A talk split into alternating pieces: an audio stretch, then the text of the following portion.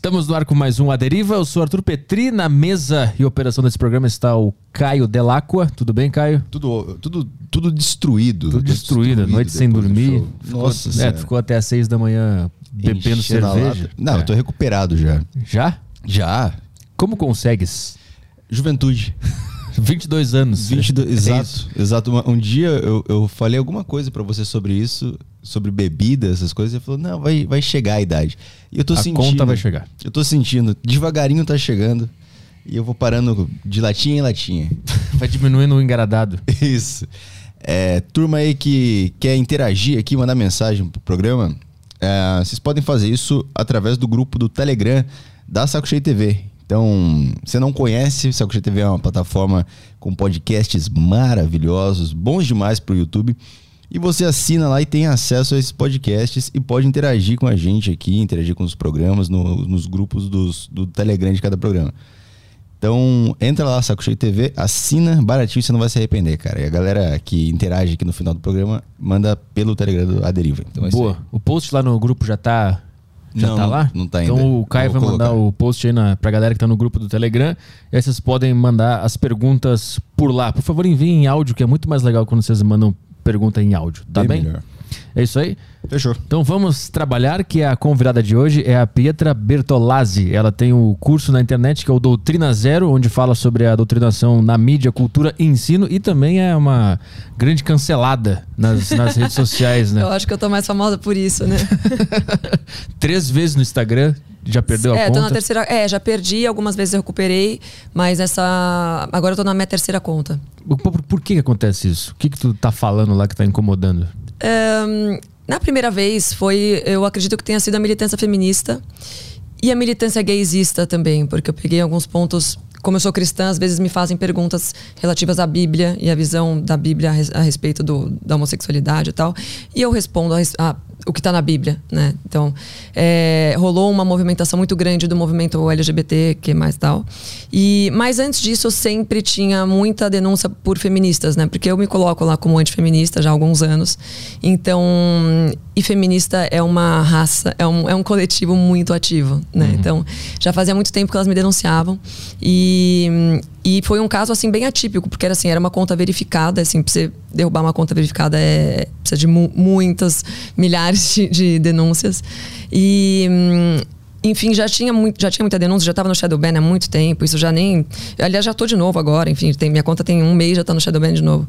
Mas, então, é, foi alguma coisa que eu falei na época, que- na época que estavam falando sobre hum, aquela lei para distribuição de absorventes na- nas escolas, nas universidades e tal. Eu me coloquei de uma forma bem assim, eu expliquei de uma forma bem didática o meu posicionamento, né, em relação aos motivos pelos quais eu não defendia, né, a distribuição gratu- gratuita do absorvente. E aí veio a militância pesada e me derrubou. Mas antes disso teve um, um- teve um cancelamento também pelo movimento LGBT. Enfim, nu- nunca dá para saber quem foi, né? Mas assim. Sim, mas o, o foram- ponto específico. o ponto acho que foi essa questão é, cristã a respeito da, do da homo- homossexualidade. E aí teve, é, tiveram as feministas. E aí nessa época, na verdade, eu caiu a minha conta, ela voltou depois de três dias. Perdão, quando foi o rolo dos, dos gays, ela caiu, ela voltou depois de três dias. E aí, depois de um tempo, teve a história do absorvente, daí ela caiu e não voltou mais. E eles falam o, o que, que aconteceu pra derrubar ou eles só derrubam? Eles vão derrubando posts primeiro, né? Só que assim, ou, ou stories. Só que os stories que eles derrubavam não faziam sentido. Ah, Às vezes era uma foto, tipo, da minha filha indo pra escola. Daí eu fazia uma brincadeirinha assim, ah, é, princesa veste rosa, sei lá, é, meninas vestem rosa, minha filha lá de rosa, uma coisa assim.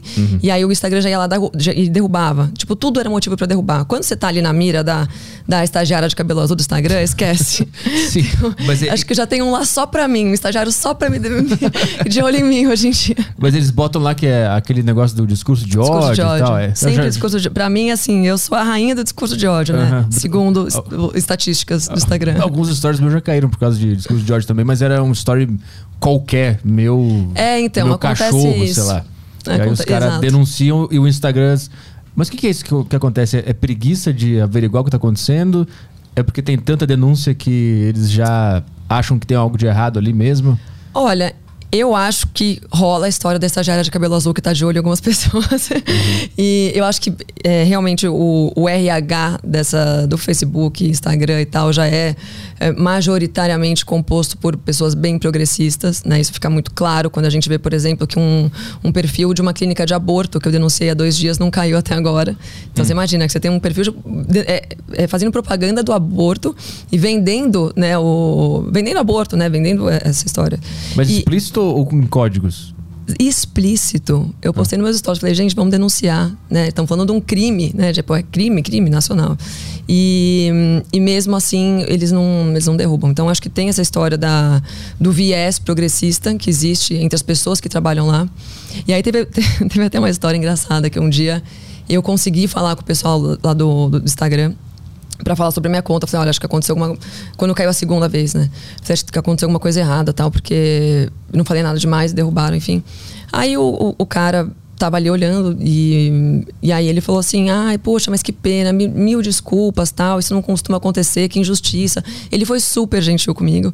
E aí ele falou, ah, então tá bom, eu vou desligar, vou conversar com o pessoal do outro departamento tal, e te dou um feedback tal. E, mas assim, Deus abençoe, falou pra mim, Deus abençoe, né, boa sorte, tomara que eu possa te ajudar tal. Só que ele desligou e ele não desligou. Ele deixou. E eu fiquei escutando ele conversando com a, com a outra mulher que tava, devia estar ali do lado dele. E aí ele vira para ela e fala assim: bicha, olha essa mulher que louca, olha aqui quantas denúncias. Meu, olha que medo dessa maluca. Daí a mulher fala assim: nossa, o que, que é isso? Olha essa louca. E eles ficaram trocando uma ideia, falando mal de mim, falando que eu era uma baita louca, que eu era, enfim, sei lá o quê.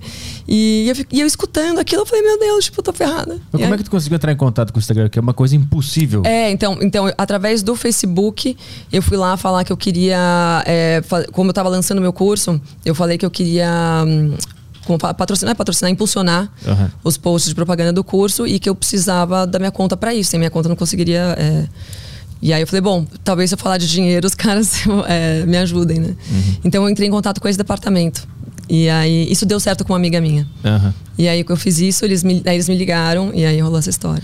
Como é, como é que tu lida com a situação, com essa situação de a gente estar tá na mão de algumas empresas privadas que a gente necessita para trabalhar? Tu vê que Tu, tu enxerga aquele argumento que falam assim, ah, uma empresa privada elas fazem o que elas quiserem, ou tu é contra esse argumento? Tu acha que tem algo a mais aí? Um, eu acho que sim, de fato, é, eu acredito que uma empresa privada tem direito de fazer o que ela quer. Eu acho que ela está no direito dela. Eu não sou contra essa censura de, de, nenhum, de, de, nenhuma forma. Tipo, eu não sou nem contra as, as leis de que, que, falam disso, né? De censura e tal. Então eu acho que elas estão no direito delas. Agora, falta sim uma, uma rede social da direita, né? Mas o próprio pessoal da direita não se ajuda, né? Eles não se unem. É, de vez em quando surge uma outra rede social da direita, mas o pessoal não migra, né? Eles continuam nessa no, no Instagram, no Facebook, por quê? Porque o pessoal lacrador, o pessoal do hype tá lá. Então a Anitta não vai querer migrar para uma rede social que, uh, que que esteja ok com a defesa do, de determinado governo federal, do, de determinado presidente, né, do Bolsonaro, por exemplo. Então, o pessoal da lacração. E não adianta, cara, a gente tá. É, é, o brasileiro é assim, né? Ele quer ver a lacração. Ele, é, ele se diz conservador, ele se diz um cristão, mas ele quer ver o que está acontecendo no BBB, ele quer ver a Anitta descendo até o chão, ele quer ver. Entendeu? O brasileiro é assim. Então, se criam uma, uma rede social é, mais como é que a gente fala, com um viés mais, mais liberal, talvez, é, ele não vai querer, ele vai querer ficar num lugar que ele está é, que ele tá sendo mutilado por, por esse tipo, mutiladão, desculpa, que está sendo metralhado por esse tipo de, de informação o dia inteiro, entendeu? Então, por isso que eu acho que não, não, não se sustenta, essas outras redes que aparecem não se sustentam. Hum porque o pessoal não migra para lá. Mas tu acha que é necessariamente uma, uma briga entre esquerda e direita? Porque eu acho que uma, uma rede social de direita assusta uma pessoa que nem eu, por exemplo, que eu não tô, eu não entendo muito bem é, isso aí. Não, eu não, eu não sou a favor desse... disso. Eu não acho que é, é desrespeito à direita e esquerda. Eu acho que é mais uma questão de posicionamento ideológico mesmo, né? Assim, posicionamento liberal, né? liberdades individuais, liberdade de expressão, né? Isso, tá, isso de fato está atrelado à direita, né? A esquerda não é a favor disso. Mas acho que seria de repente uma coisa eu também não gosto do termo conservador. Eu estou num momento muito, muito ancap, assim, pra falar a verdade, para essas coisas. Mas eu acho que diz mais respeito à, à ideologia, não ao posicionamento político, né, esquerda e direita. E por que, que essa, porque essas empresas, elas, elas foram criadas para dar liberdade de todo mundo ter a sua própria rede, a sua própria televisão, e ao longo do tempo elas foram tendo que censurar algumas coisas mais por medo, acho que, de patrocinador, de repercussão. A gente, é, a ideia era de liberdade e aí chegou nesse ponto que a gente está agora. Eu acho que é. necessariamente sempre vai chegar nesse ponto, mesmo que a gente crie uma outra rede social é, que vai ser liberal e tal. Quando o dinheiro forte chegar, vai ter que haver censura por medo. Acho que é um é jogo perdido já. É possível que sim. Porque eu não vejo muita esperança nessa história toda. Você, você não acredita, então, que possa existir uma pessoa realmente é, idealista, né, nesse sentido, uma liberal mesmo, por essência, que queira criar uma rede social onde ela não vai, vai sucumbir às tentações uh, financeiras? É, porque é um dia vai precisar do dinheiro, sei lá, da Fiat, por exemplo, e alguém vai falar um negócio que vai repercutir mal na sociedade inteira, e mesmo a Fiat sabendo que aquilo ali é uma meia verdade, uma mentira, ela vai, ela vai pressionar o cara, e o cara vai ter que censurar o cara para ter o dinheiro. Esse jogo vai sempre acontecer. Esse é um bom ponto. é possível que sim. É por isso que está acontecendo também de muitos influenciadores da direita, conservadores, lançarem a sua própria plataforma, né? Então o Alan dos Santos, que plataforma não, é, é, é plataforma. Uh, o Alan dos Santos, por exemplo, que não pode ter mais nenhuma conta no Instagram, ele tá acho que na vigésima, sei lá qual, lançou a plataforma dele. A Mari Brito, que foi derrubada também, lançou a plataforma dela, Mari Talks. Uh, eu tô com um projeto aí também com, não sei se conhece a Jessicão, feminista, que já foi derrubada também várias vezes. É, a gente também está, enfim, tem um projeto nosso em andamento, mas é, mas o ponto, eu acho que essa é uma tendência, entendeu? Das pessoas que já estão, de certa forma, é, mais populares, né, é, nesses ramos da ideologia, delas quererem ter as próprias redes, as próprias redes não, né, as próprias plataformas, uhum. os, próprios, os, próprios, aplicativos delas. E como é que tu entrou nessa, nessa loucura toda de ideologia, discussão, política, direita e esquerda? Por que que tu entrou nesse mundo? É, todo mundo me pergunta, né? Muito doido, porque eu venho, né, nada a ver com de onde eu vim, mas começou que, assim, eu sempre fui uma pessoa da direita. Eu nunca, nunca, todo mundo fala, né, que quem não foi esquerdista na juventude não tem coração. Tipo, eu sou dessas pessoas que não teve coração na juventude, nunca fui esquerdista. É, eu considero que eu tenha sido um produto do progressismo por muito tempo, por não saber da ideologia que existia por trás do mundo que a gente vive hoje.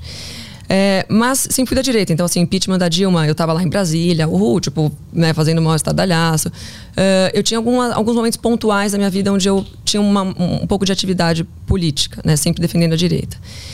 Um, quando eu engravidei, isso foi 2018, teve. Uh, a gente teve as eleições, né? E aí eu ia lá com barrigão para Paulista tal, né? Bolsonaro, não sei o quê.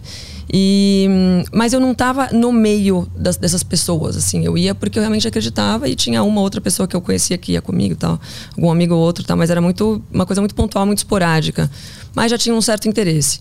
E, e aí, como eu tinha uma história já de muitos anos no, no terceiro setor, o Felipe Sabará, que estava trabalhando com o Dória, né, virou o ano aí 2018 para 2019, o Sabará foi trabalhar com o Dória no, no Fundo Social do Estado de São Paulo. E o Sabará me chamou para trabalhar com ele. E aí, quando eu fui trabalhar com o Sabará, ele me colocou numa diretoria onde eu cuidava de vários projetos é, voltados para mulheres em situação de vulnerabilidade. Né? Então tinha lá mulheres, tinha um projeto para mulheres em situação de com câncer, tinha mulheres para mulheres é, que tinham sofrido violência doméstica, para egressas do sistema prisional. Depois eu fiz um, um outro projeto para presas, mesmo dentro das penitenciárias, com a, com a secretaria, com a SAP. E, e aí eu comecei, a, eu lembro que eu, eu entrei muito de cabeça nisso, assim, foi uma época da minha vida que eu tinha acabado de virar mãe e hum, eu queria eu odeio essa palavra, mas eu queria ressignificar minha vida, uhum. é, de, de, certa forma, porque você começa, você de fato muda os seus valores, né? Depois que você, tipo, que teve um ser humano, né? Você quer o melhor para ele, claro. E aí eu falei, bom, vou largar aquela vida meio progressistinha que eu tinha e vou levar a coisa a sério agora. Então, quando eu entrei no governo, eu falei, eu quero fazer um negócio direito.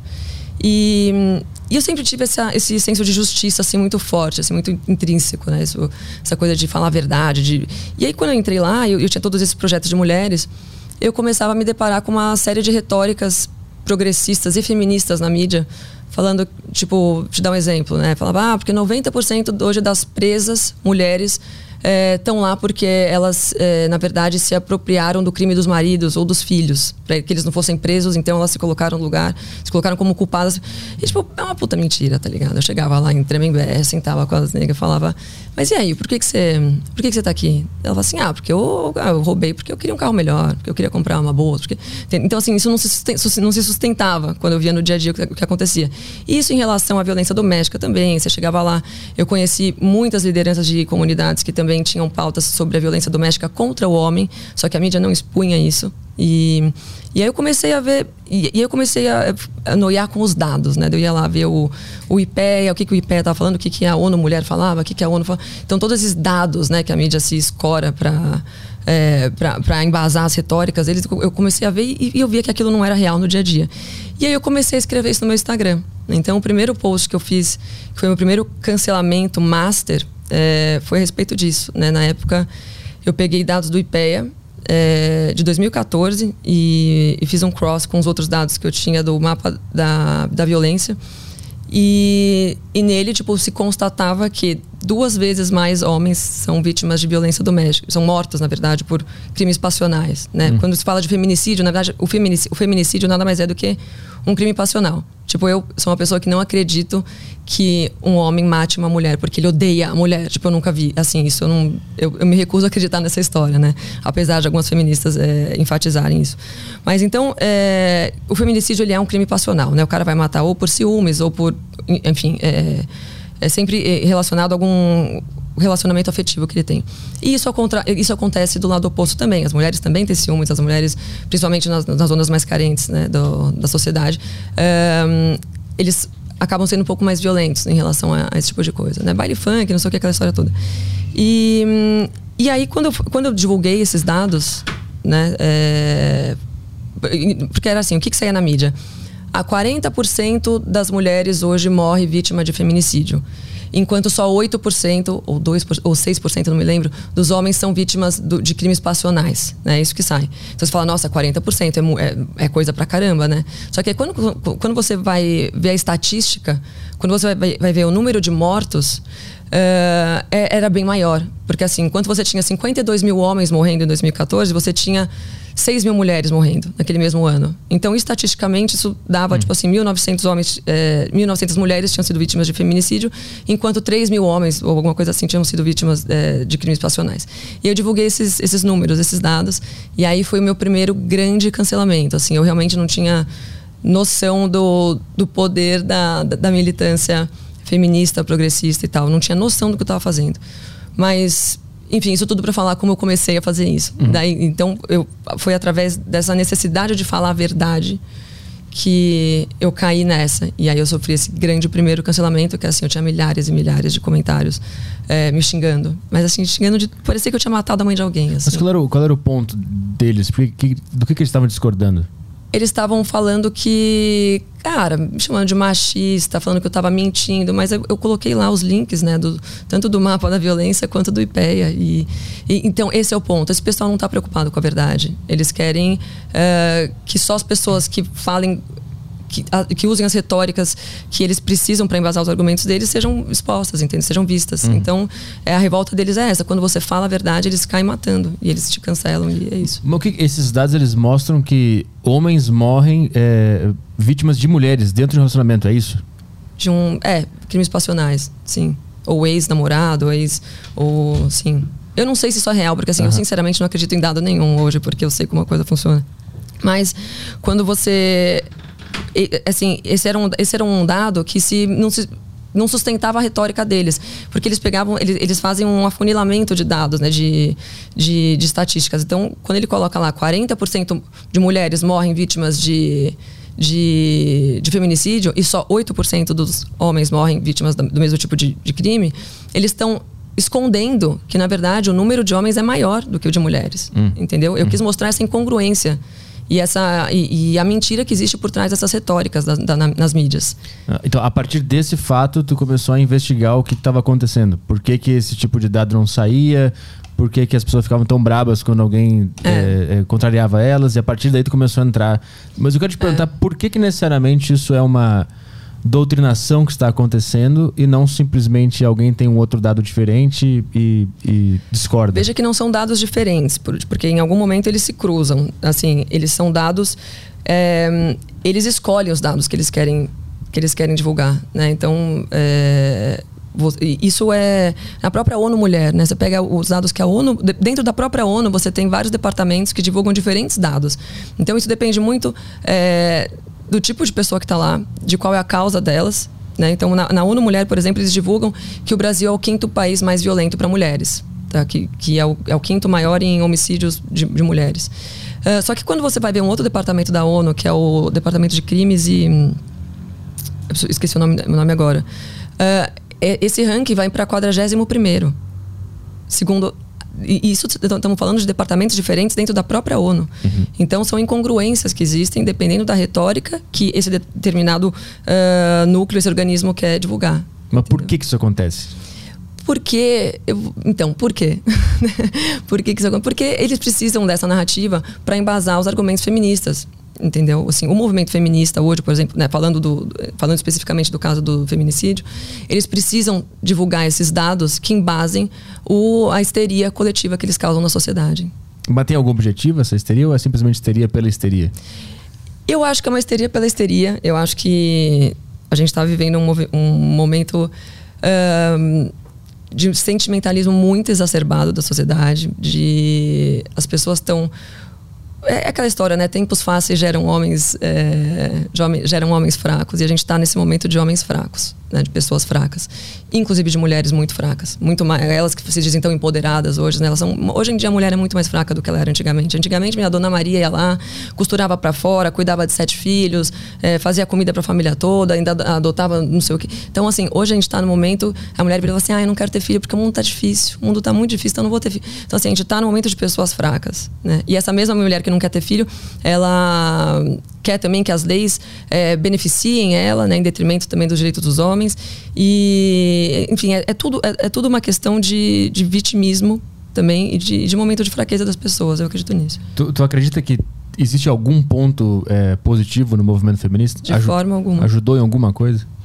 Eu, eu, quando comecei a me posicionar como antifeminista, eu falava. Eu me posicionava como uma pessoa que era contra o movimento feminista atual.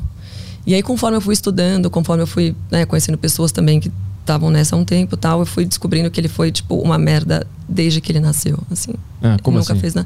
Ele nunca fez nada de bom, né? Foi sempre um movimento que dizia respeito, que dizia respeito a mulheres histéricas, é, querendo, na verdade, privilégios né, e não direitos iguais, elas queriam privilégios, elas queriam o poder dos homens, né, privilégios por ser mulheres, mas elas não queriam é, as consequências, elas não queriam tipo os deveres, né, advindos desses privilégios ou desses, é, desses direitos que elas queriam.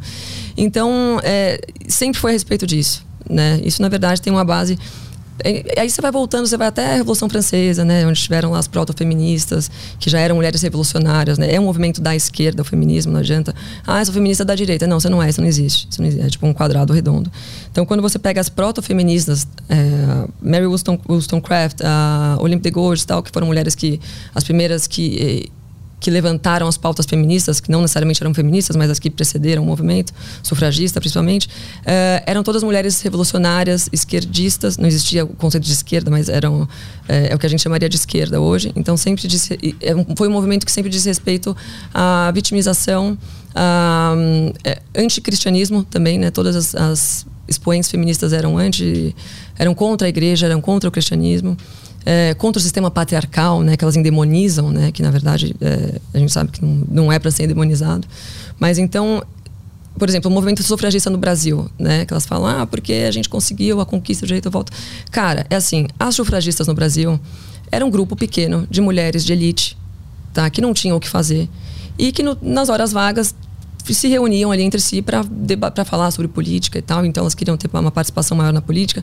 Só que eram mulheres. Você pensa que há mais de 100 anos, né, quando ocorreu o, o, sufrágio no Brasil, não existia mídia social, não existia nada, você tinha o que? Jornal. E olhe lá. Então, é, essas mulheres de elite, elas tinham acesso a informações de outros países, porque elas viajavam. Então, elas iam para Paris, elas viam o que estava acontecendo em Paris em relação ao, ao sufrágio, elas iam para Nova York. Então, elas voltavam dessas viagens, tipo assim, puxa, achei um negócio para fazer. então, elas se reuniam e formavam essas militâncias. É, e, e, aí se debruçavam aí no direito de trabalhar. E direito de trabalhar de quem, né? Porque a mulher nunca foi proibida de trabalhar, isso é uma outra falácia feminista. Mas então elas se reuniam para fazer burburinho, entendeu? E, e aí quando elas falam que elas conquistaram o direito ao voto, é uma outra grande falácia, né? Hum. Porque isso se deu lá em 1932, enfim, não sei se você quer entrar nesse assunto agora, mas... Não, pode, pode, pode explicar. É... Não foi o, o, movimento feminista não lutou pelo direito, lutou pelo lutou, direito ao voto, mas, mas não foi ele que, que conquistou. É, luta, é isso? Né? A própria, a própria tem uma feminista na segunda onda, na segunda onda que é uma das mais famosas, né, que é a Simone de Beauvoir, que ela mesma assumiu. Ela falou, ela falava que o movimento feminista nunca passou de agitação simbólica. Né? Ela fala isso nos livros dela. E, e, de fato, foi agitação simbólica e foi uma perda de tempo. Né? As feministas no Brasil que lutavam, que iam para as ruas, né? era uma, um movimento de 100 mulheres, 150 mulheres indo ali na rua uh, com cartazes, né? a gente quer voto e tal. Uh, por que, que você acha que um homem, naquela época, né, Getúlio Vargas, na época que, que sancionou o direito ao voto universal, na verdade, em 1932, um, você acha mesmo que um presidente naquela época, um, um ditador, né, que depois ele veio se tornar um ditador, ele ainda não era, por que, que você acha que ele sucumbiu à, à gritaria de um grupo pequeno de mulheres histéricas? Você acha mesmo que foi, foram as, foi por pressão das feministas que esse cara foi lá e, e decretou o direito ao voto universal? Então, isso, isso não faz sentido nenhum. Tá? Isso, não faz, isso não se sustenta. E, até porque desde 1891 a gente já tinha alguns deputados na Câmara, né, o César Zama, entre 31 outros parlamentares que defendiam o voto universal, porque eles eram liberais clássicos, eles não eram feministas, eles defendiam o direito do voto a todos. Então não eram só as mulheres que não votavam, né? Era o direito de determinado grupo de homens também, que acho que, se não me engano, você precisava ter uh, alguns pré-requisitos, inclusive o alistamento ao exército, né? Você precisava, acho que isso também era o principal, né? O, um direito civil vem como obrigação civil. Isso não era pré-estabelecido, mas uma vez que você serve ao exército, você dá a sua vida para defender a sua pátria, a sua família, nada mais justo que você possa escolher o representante daquele país, certo? Uhum.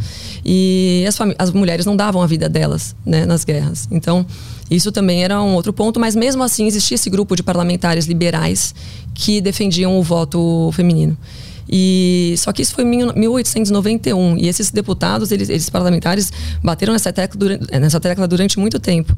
E aí em 32 só o Getúlio uh, concedeu o voto. Só que nisso você pensa, o, o, o movimento sufragista começou no Brasil, né? 1900 e pouco foi, e, mas assim foi muito, ele foi é, um movimento que durou um tempo que não teve muita, muita adesão entre as mulheres, porque, tipo, as mulheres. O ponto é, as mulheres não estavam afim de voltar para elas. Vamos lembrar que era, as feministas se esquecem de considerar o contexto histórico em que elas estavam vivendo, nesses outros, nessas outras ondas feministas. Então, o divórcio não era nada comum naquela época. Né? As mulheres é, valorizavam muito o casamento e elas confiavam nos maridos delas. Então, você estava ali numa estrutura é, familiar patriarcal, né, onde o homem era o chefe, você tinha a dona da casa e o chefe da família, né? E, e, e, também a gente tinha o, a religião, a fé cristã também, que era muito presente nas pessoas. Então as mulheres, as pessoas tinham uma outra concepção do que era o casamento. Né? Ninguém se casava para falar, ah, cada um por si, você trabalha, eu trabalho, cada um coloca a sua grana seu, na sua poupança, no seu faz o, o, que quiser com o teu dinheiro e se um dia rolar, é, rola, se não rolar a gente se separa. Não, não era isso. As pessoas construíam uma base muito forte, né, da, da, da família. Então é, era ok o, só o homem votar porque ele representava a família inteira, ele representava todos os valores daquela família, né, daquele, daquele núcleo. Então, as feministas não levam isso em consideração. Mas quando o, o Getúlio é, sancionou o direito ao voto, elas se esquecem que depois de dois anos, ali em 34, ele virou. A, a gente começou a viver numa ditadura. Né? Aí na, na, era, na, na era Vargas. Então, assim, por que, que elas acham que o Getúlio, um ditador, quis conceder esse direito às mulheres? Por que elas acham que foi uma luta feminina, feminista? Não foi, foi uma, tipo, foi uma sucessão de fatores que levou ele a fazer isso, até porque depois de dois anos que ele sancionou a lei, ele não ia precisar de voto nenhum porque ele tinha virado um ditador. Então não importava se era mulher, cachorro, gato, você não ia votar mais porque virou uma ditadura o país. Então elas, elas se abstêm desses detalhes para embasar as retóricas de supostas conquistas feministas. Mas tu considera que essa ação do Getúlio foi só uma jogada para ser uhum. mais popular? Não tem nada a ver com a ideologia? Ele era um grande populista populista, né? Grande populista. Sim, foi, foi uma jogada completa. Tu não acredita então que em nenhum momento da história a mulher foi subjugada, oprimida pela sociedade? Ela nunca foi tratada como diferente? É. Uh, ela foi tratada como diferente e deve, né? Porque nós somos diferentes biologicamente. É, de, de, todas as formas, homens e mulheres não são iguais, né? Esse é o ponto. Então, as mulheres, por muitos pela, maior parte do tempo, né, no Ocidente, elas foram poupadas, né, tanto de uh, trabalhos, de serviços braçais, né, de trabalhos mais pesados, de servir a guerras, de passar por, por exemplo, o Titanic, né? Quem que morreu? Os homens, né? Eles cederam, a, eles morreram, né? Em prol da vida das mulheres e das crianças. Então, as mulheres tiveram muitas, é, muitas vantagens em ser mulher, muitos privilégios. Então, quando você fala que ela foi oprimida, né? Tipo, quando dizem que ela foi oprimida, então, da perspectiva de quem? Né? Vamos lembrar que a gente estava em outros tempos, outras épocas. De fato, as mulheres tinham outro papel. Ela é, era é, hoje em dia a gente está nessa cultura, é, se fala que né, a mulher, ah, a dona de casa, ela acaba sendo desvalorizada por ela optar por cuidar da casa dela e dos filhos e da família e tal. Mas isso é uma coisa muito nova, né? Isso veio da década de 60 para cá. Antes, esse era um papel fundamental, eu considero que ainda é, mas era um papel, é, era o de mais bonito que uma mulher podia fazer, era, era o melhor que ela podia dar para a sociedade né? Porque a, a, o núcleo familiar é a base da nossa teia social. Sem a base uma, base, uma base forte de família, você não constrói uma sociedade equilibrada, estruturada. Então, é, quando você fala que uma mulher era ela era proibida de trabalhar, ela não era proibida de trabalhar, ela poderia. A gente teve mulheres trabalhando durante todos os milênios da nossa história, da história da civilização ocidental. Uh, só que elas optavam, os maridos gostavam disso. O marido queria chegar em casa no final do dia e ter um jantar bem feito, ele queria que a casa estivesse bem cuidada. E eu acho que isso o homem até hoje quer, né? Só que a gente está vivendo numa, numa época muito, muito cão mesmo, né? De valores muito distorcidos. Mas, então, eu não acredito nessa opressão toda que, uhum. Que ela se baseia. Só para entender o teu ponto, é, é, tu não acredita que o movimento feminista foi uma resposta a uma injustiça que estava acontecendo? Foi. Simplesmente uma histeria, como tu colocou. Foi isso. E por que, que isso ganhou tanto poder político e tanto poder na narrativa, de acordo com a tua visão? Isso é assim, a gente teve uma, alguns fatores né, globais também que envolveram e, é, essa, essa emancipação né, do, do, movimento feminista.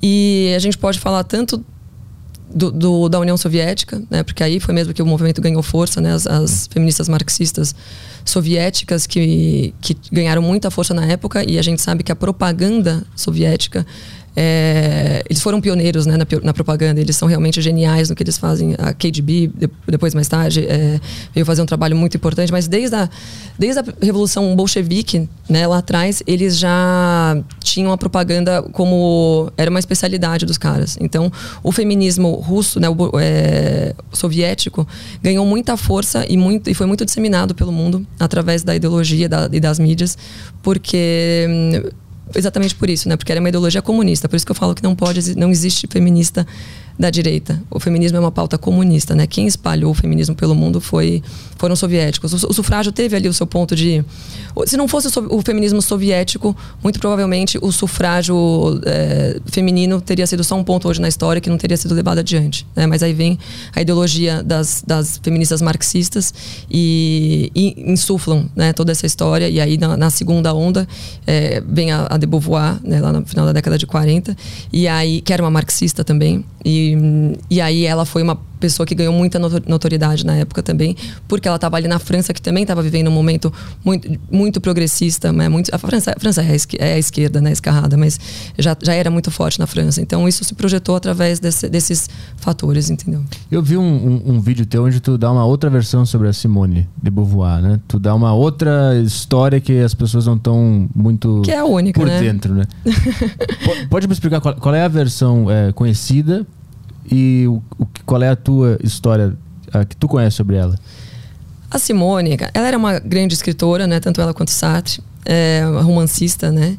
E ela tinha um grande poder de transformar a depravação em romance, né? E o que, que, ela fazia? Enquanto ela tinha esses casos homoafetivos e hum, pedófilos, inclusive, porque ela dormia com menores de idade e tal, alunos, vítimas, refugiadas de guerra, ela romantizava tudo isso e ela transformava isso em obras. E, e obra e quando você lê, você fala, cara, que coisa bonita mesmo. Mas são, isso é um poder da esquerda, né? Romantizar crimes, né? eles fazem isso muito bem. E então a Simone, ela, eu acho que em, em primeiro lugar ela se tornou ela teve a força que ela teve porque não era só eh, ela era ela e o Sartre que também era um grande né, um grande escritor é, literário e tal e então eles eram um casal já que já chamava muita atenção na época né? E eles eram já famo muito famosos na época, eles eram o hype ali na França, né? Eles eram ativistas desde, desde a faculdade e tal, então eles eram famosos ali. Mas ela teve esse poder de, de romantizar, ela escreve, escreve, escrevia muito bem, né? Os dois escreviam. Então eles romantizavam esses casos. E aí era uma época também que a gente estava passando, estava chegando naquela parte do onde a libertação sexual começou a ser falada, né? Liberdade sexual. E, então isso isso embasou também. Uma, uma, coisa, não dá para saber o que veio tanto antes, o ovo ou a galinha, né? Mas assim, as duas coisas meio que estavam. Estava nesse momento do mundo, né? Estava se falando muito da liberação, libertação sexual e a Simone veio com essa romantização da suruba. Mas de onde vem essa informação de que ela, ela, ela praticava pedofilia? Ah, porque as próprias vítimas elas escreveram, né? A Bianca Lamblin foi uma aluna dela, era refugiada de guerra, que que onde a Simone é, e aí a Simone foi lá e ofereceu é, a casa dela e do Sartre para Bianca Lamblin morar. Perdão, essa foi a Olga. Foi uma outra que escreveu também. Mas a Bianca Lamblin também morou lá, morou lá, mas não era refugiada, se não me engano. Bom, a Bianca Lamblin foi uma vítima por anos da, dela e do Sartre, né, onde ela se envolveu num trisal ali, né, num, numa, num romance, né, entre os três. E, e ela, conforme ela foi amadurecendo, né? Ela tinha, sei lá, seus 15 anos de idade, conforme ela foi chegando nos 17, 18, ela foi falando, pô, isso aqui não tá isso aqui tá meio errado, tá ligado? Eu, tipo, tô dormindo todo dia com um casal de 40 anos de idade. E aí ela escreveu um livro, depois de um tempo, relatando. Então a Simone de Beauvoir escreve um livro que chama Memórias de uma Moça Bem Comportada. E a, onde ela romantiza essa relação com a Bianca Lamblin. Hum. E depois a Bianca Lamblin vem e escreve um livro chamado é, Memórias de uma Moça Mal, compor, é, mal Comportada. Hum. E aí ela coloca a versão dela dos fatos. E fora isso, a gente teve. Não, aí teve um documento também que a Simone, o Sartre e mais alguns filósofos da época na França assinaram para que a. a como, como você fala? Com a para que se retirasse a idade mínima para você de uma criança para o consentimento sexual. Ah ao ato sexual. Então isso foi um foi um documento publicado no jornal Le Monde. Então assim, não é que eles ah, eles faziam parte também de um grupo pró pedofilia, não tinha esse nome, tá?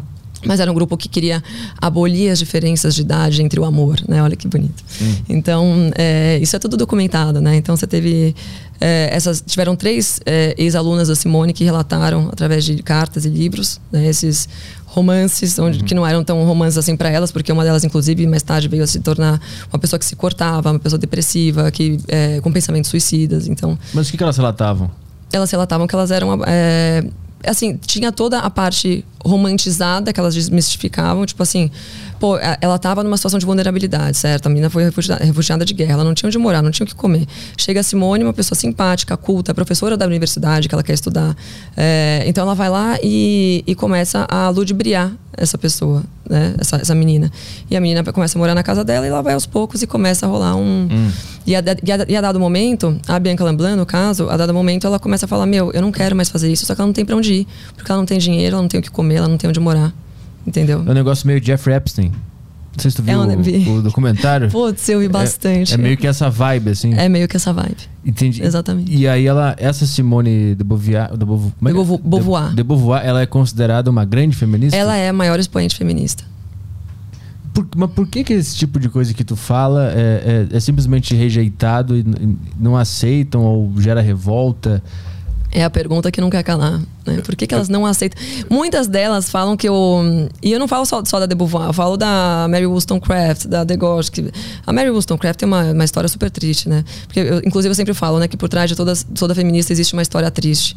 E esse é o caso da Mary Wollstonecraft. Ela teve uma história terrível, assim, amorosa. Ela tentou se matar algumas vezes. Ela foi. Um, numa época que não existia divórcio, os caras largavam ela para ficar com outras, dela ia lá, ela, ela, tentava, ela chegou ao ponto de chegar para um, um cara que largou ela e falou: Meu, tudo bem, eu topo, eu tenho um relacionamento com você e com a tua mulher nova. E aí, é claro que ela foi enxotada da casa do cara, pela mulher dele. Mas então ela era uma mulher suicida, depressiva. e Então, quando você fala sobre a vida pessoal das, das feministas, o é, que, que as feministas falam? Ah, mas você está incorrendo em ad hominem, né? Você está atacando a pessoa e não o argumento, não as, as, uh, as, teo, uh, as, teorias feministas. Fala, pô, mas se você tem uma mulher lá que está falando o que, que a mulher deve fazer e o que não deve fazer, e é depressiva, ou seja, ou isso aí não está funcionando na vida dela, ou deu errado, ou ela é uma completa louca, você concorda? Hum, não sei se eu concordo. Você acha que uma pessoa pode pregar algo que ela não consegue aplicar na própria vida? Acho que sim. E por que, que não deu certo até hoje? Tipo, qual, qual o expoente feminista que você olha e fala assim, cara, essa mulher, essa é uma baita mulher? Não tem. Não sei. Mas, mas eu acho que uma pessoa consegue enxergar o ideal e, e simplesmente Pode não conseguir colocar em prática, por N motivos. Pode ser que ela consiga. Eu não consigo entender uma pessoa conseguir enxergar dessa forma, mas eu, eu, eu não consigo alguém conseguir, eu não consigo entender alguém conseguir. Mas é, eu realmente é, não tem como você usar essa dicotomia, né, para falar dos argumentos feministas. Se a própria mulher não consegue aplicar aquilo na vida dela, né, ou se ela é uma pedófila, ou se ela é uma depressiva, ou se ela fala, pô, tipo, faz aí você então, tá ligado? E bosta que funciona. é, por esse lado sim, mas se a pessoa é depressiva, por exemplo, ela pode saber o que, que ela tem que fazer, mas ela não consegue por uma questão Mas vamos, química. mas vamos falar de uma outra coisa. A gente está falando de feminismo que também não deixa de ser uma questão filosófica. E aí você confia numa pessoa depressiva que se mutila para te falar no âmbito filosófico da tua vida o que você tem que fazer? É tipo você ir num terapeuta com DDA, tá ligado? Tipo, não não tem como. Sério, eu não sei. Eu, eu acho, eu acho estranho esse argumento.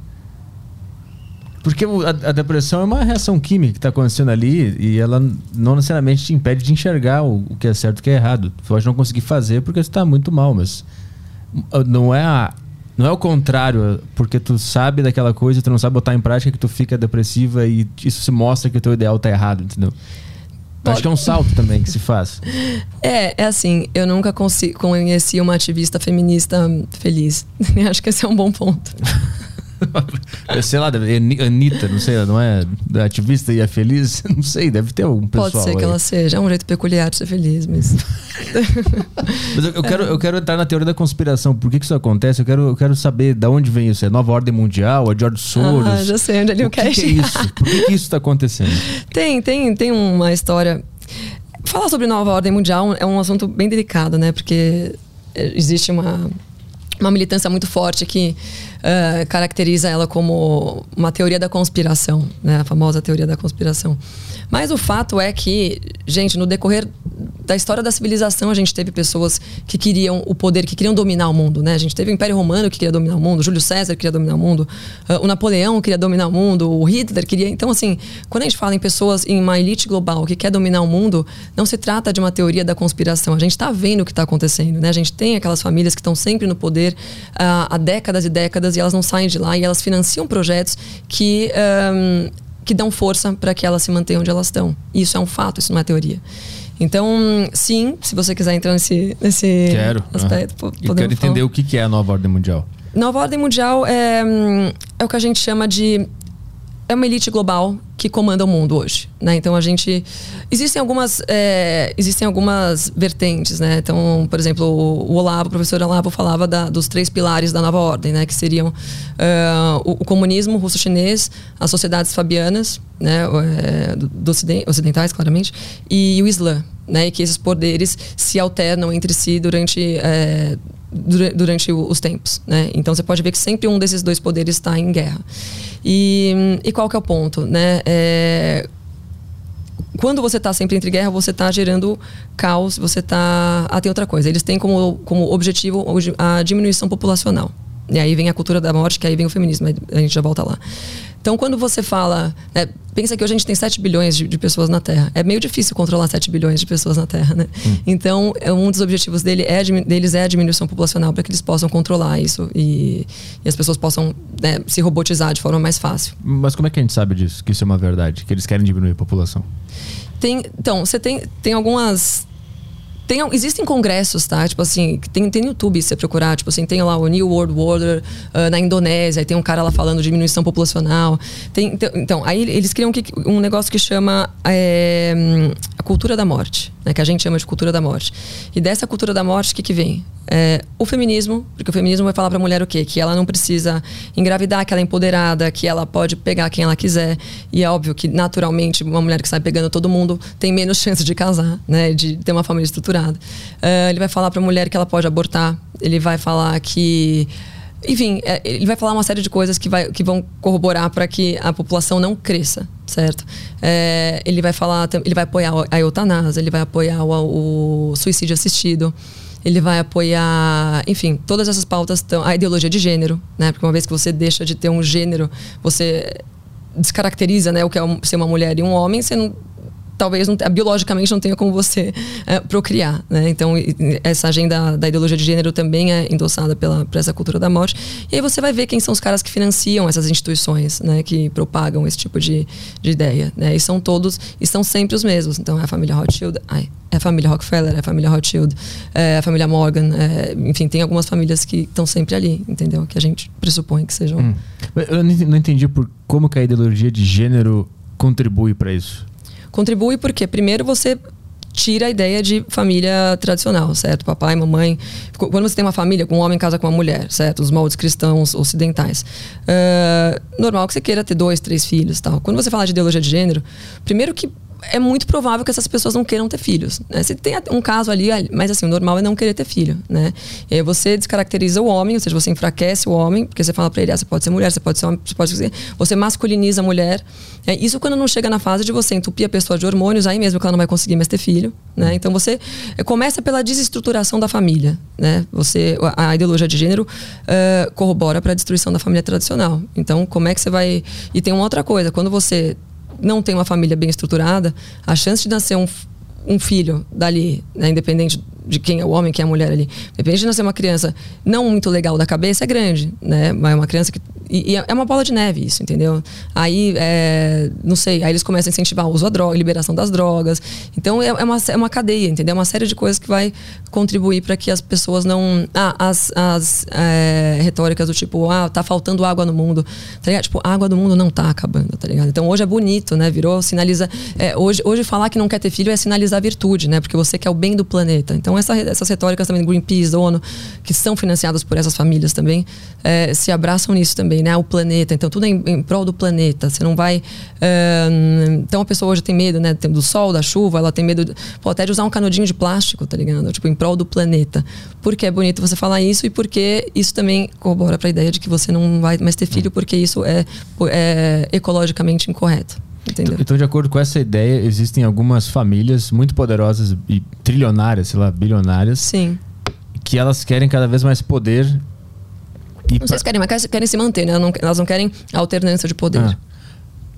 Aí, a partir disso, elas, elas criaram todas essas práticas para se manter lá. Mas elas estavam sofrendo alguma, alguma, algum perigo de perder esse lugar? Então, quando aconteceu. Um, bom, o século retrasado foi cheio de guerras, né? E, assim, e aí, essas boa parte dessas famílias se estruturaram mais no final do século XIX. E aí, no início do século XX, a gente teve a Primeira Guerra Mundial.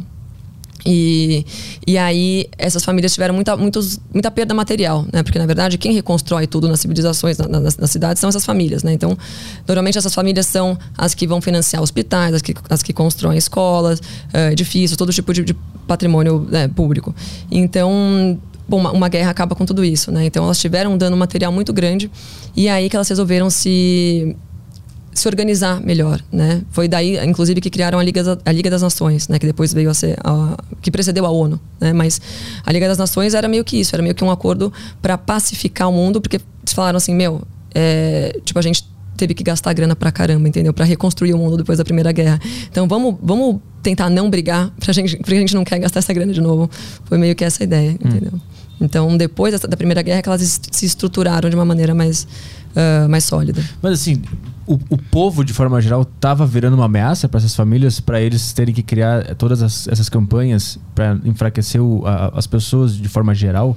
Então, quando você tem uma guerra, uma guerra mundial, principalmente, né, você tem é, não só o dano material, mas você tem alternâncias de poder é, que você não está contando. Né? Então, assim, por exemplo, quando você teve ali a, a essas elites não estavam contando, por exemplo, com a, com a ascensão da, do, do comunismo, né, da, dos bolcheviques, tal, Lenin.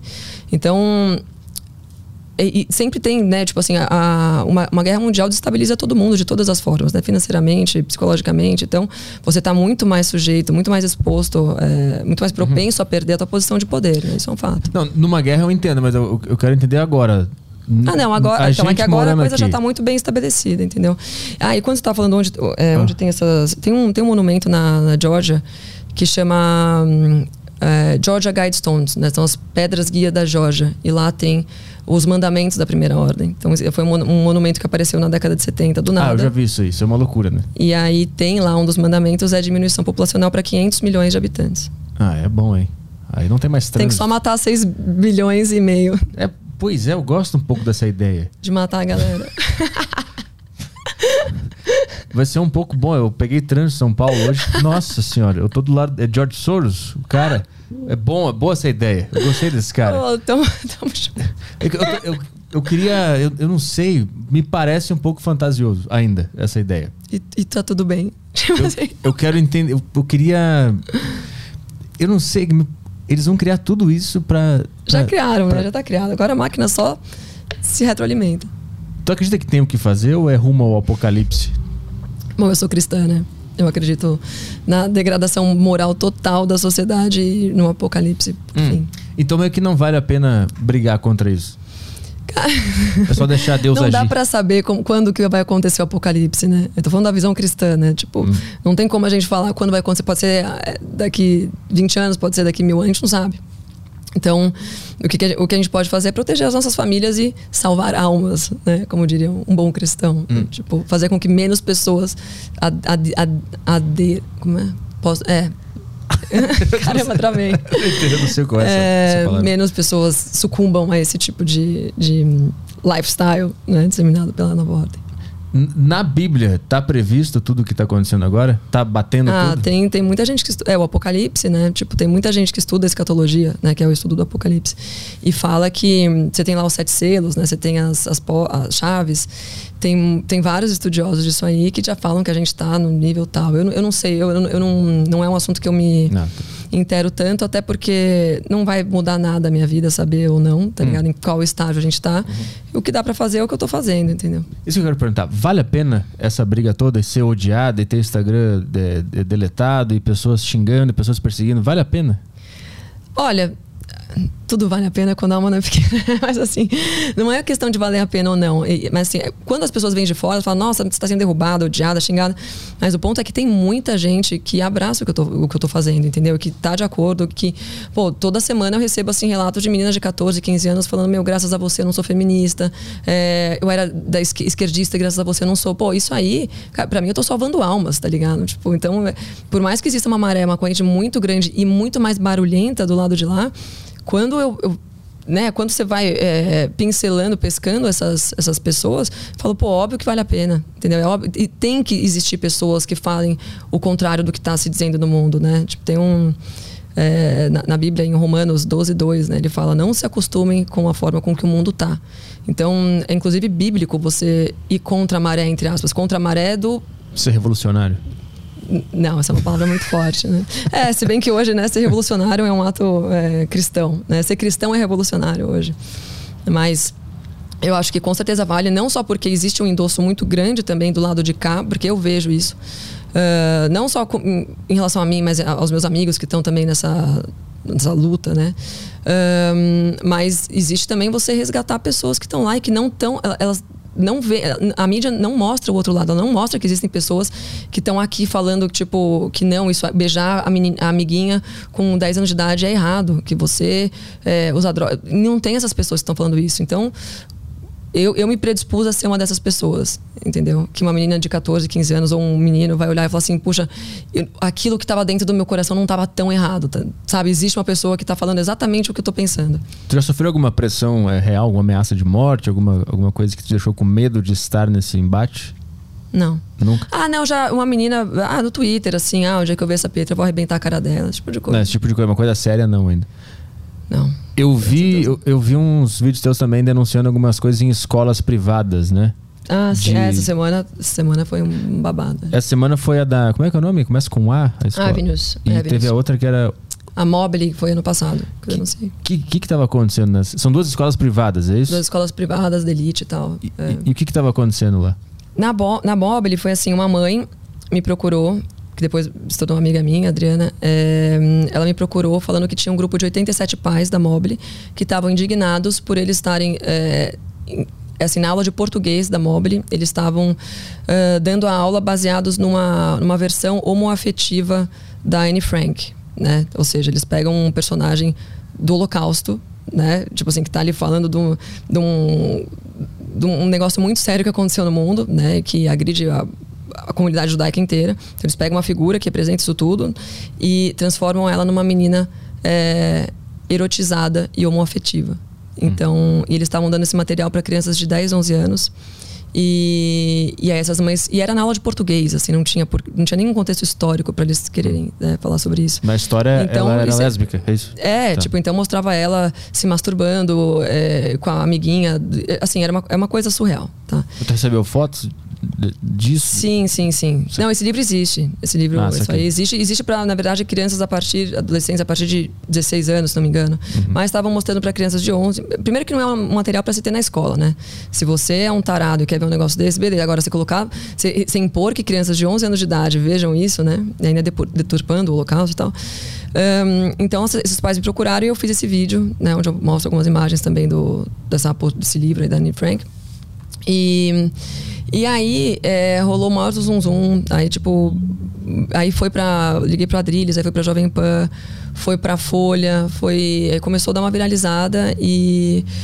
Só que o, o ponto é, o, o, meu intuito, é o que eu falo, eu odeio essa cultura de cancelamento. Meu, minha ideia não é cancelar a escola, cancelar o professor. Meu intuito é que assim os pais, eles não estão sabendo o que está acontecendo nas escolas, privadas principalmente. Então, assim, em São Paulo acontece muito, né? O pessoal mais de poder aquisitivo mais alto, eles pagam uma nota ali na mensalidade e eles acham que estão em boas mãos porque eles estão pagando uma grana. então, só pode estar tá rolando coisa boa, né? Para eu estar tá desembolsando 15 pau para meu filho ir para a escola, coisa ruim não vai ter. E não é isso que acontece, né? Então, esse caso da, teve esse caso na, da, da Mobile no ano passado. Mas que, que fim levou esse, esse caso antes de, de ir pro próximo? Não, aí muita gente saiu da escola. Porque assim, é, não, não, eu não sei nem. Eu, eu, ah, boa pergunta, eu não me lembro se retiraram o livro. Eu sei que deu um barulho, vários pais se uniram, vários pais tiraram os filhos da escola. E até hoje eu tenho um pai que manda mensagem assim: meu, eu ia colocar meu filho na mobile, graças a Deus eu não coloquei é, pelo teu vídeo e tal. Uhum. E, e aí. De, ah, então depois, depois disso que me veio a ideia do Doutrina Zero, né? Que eu comecei a criar essa história de Doutrina Zero. No começo era só um e-mail que eu tinha criado para as pessoas me mandarem denúncias de escolas. E aí você vai olhar, assim, a conclusão que eu tenho é que tá, a gente tá.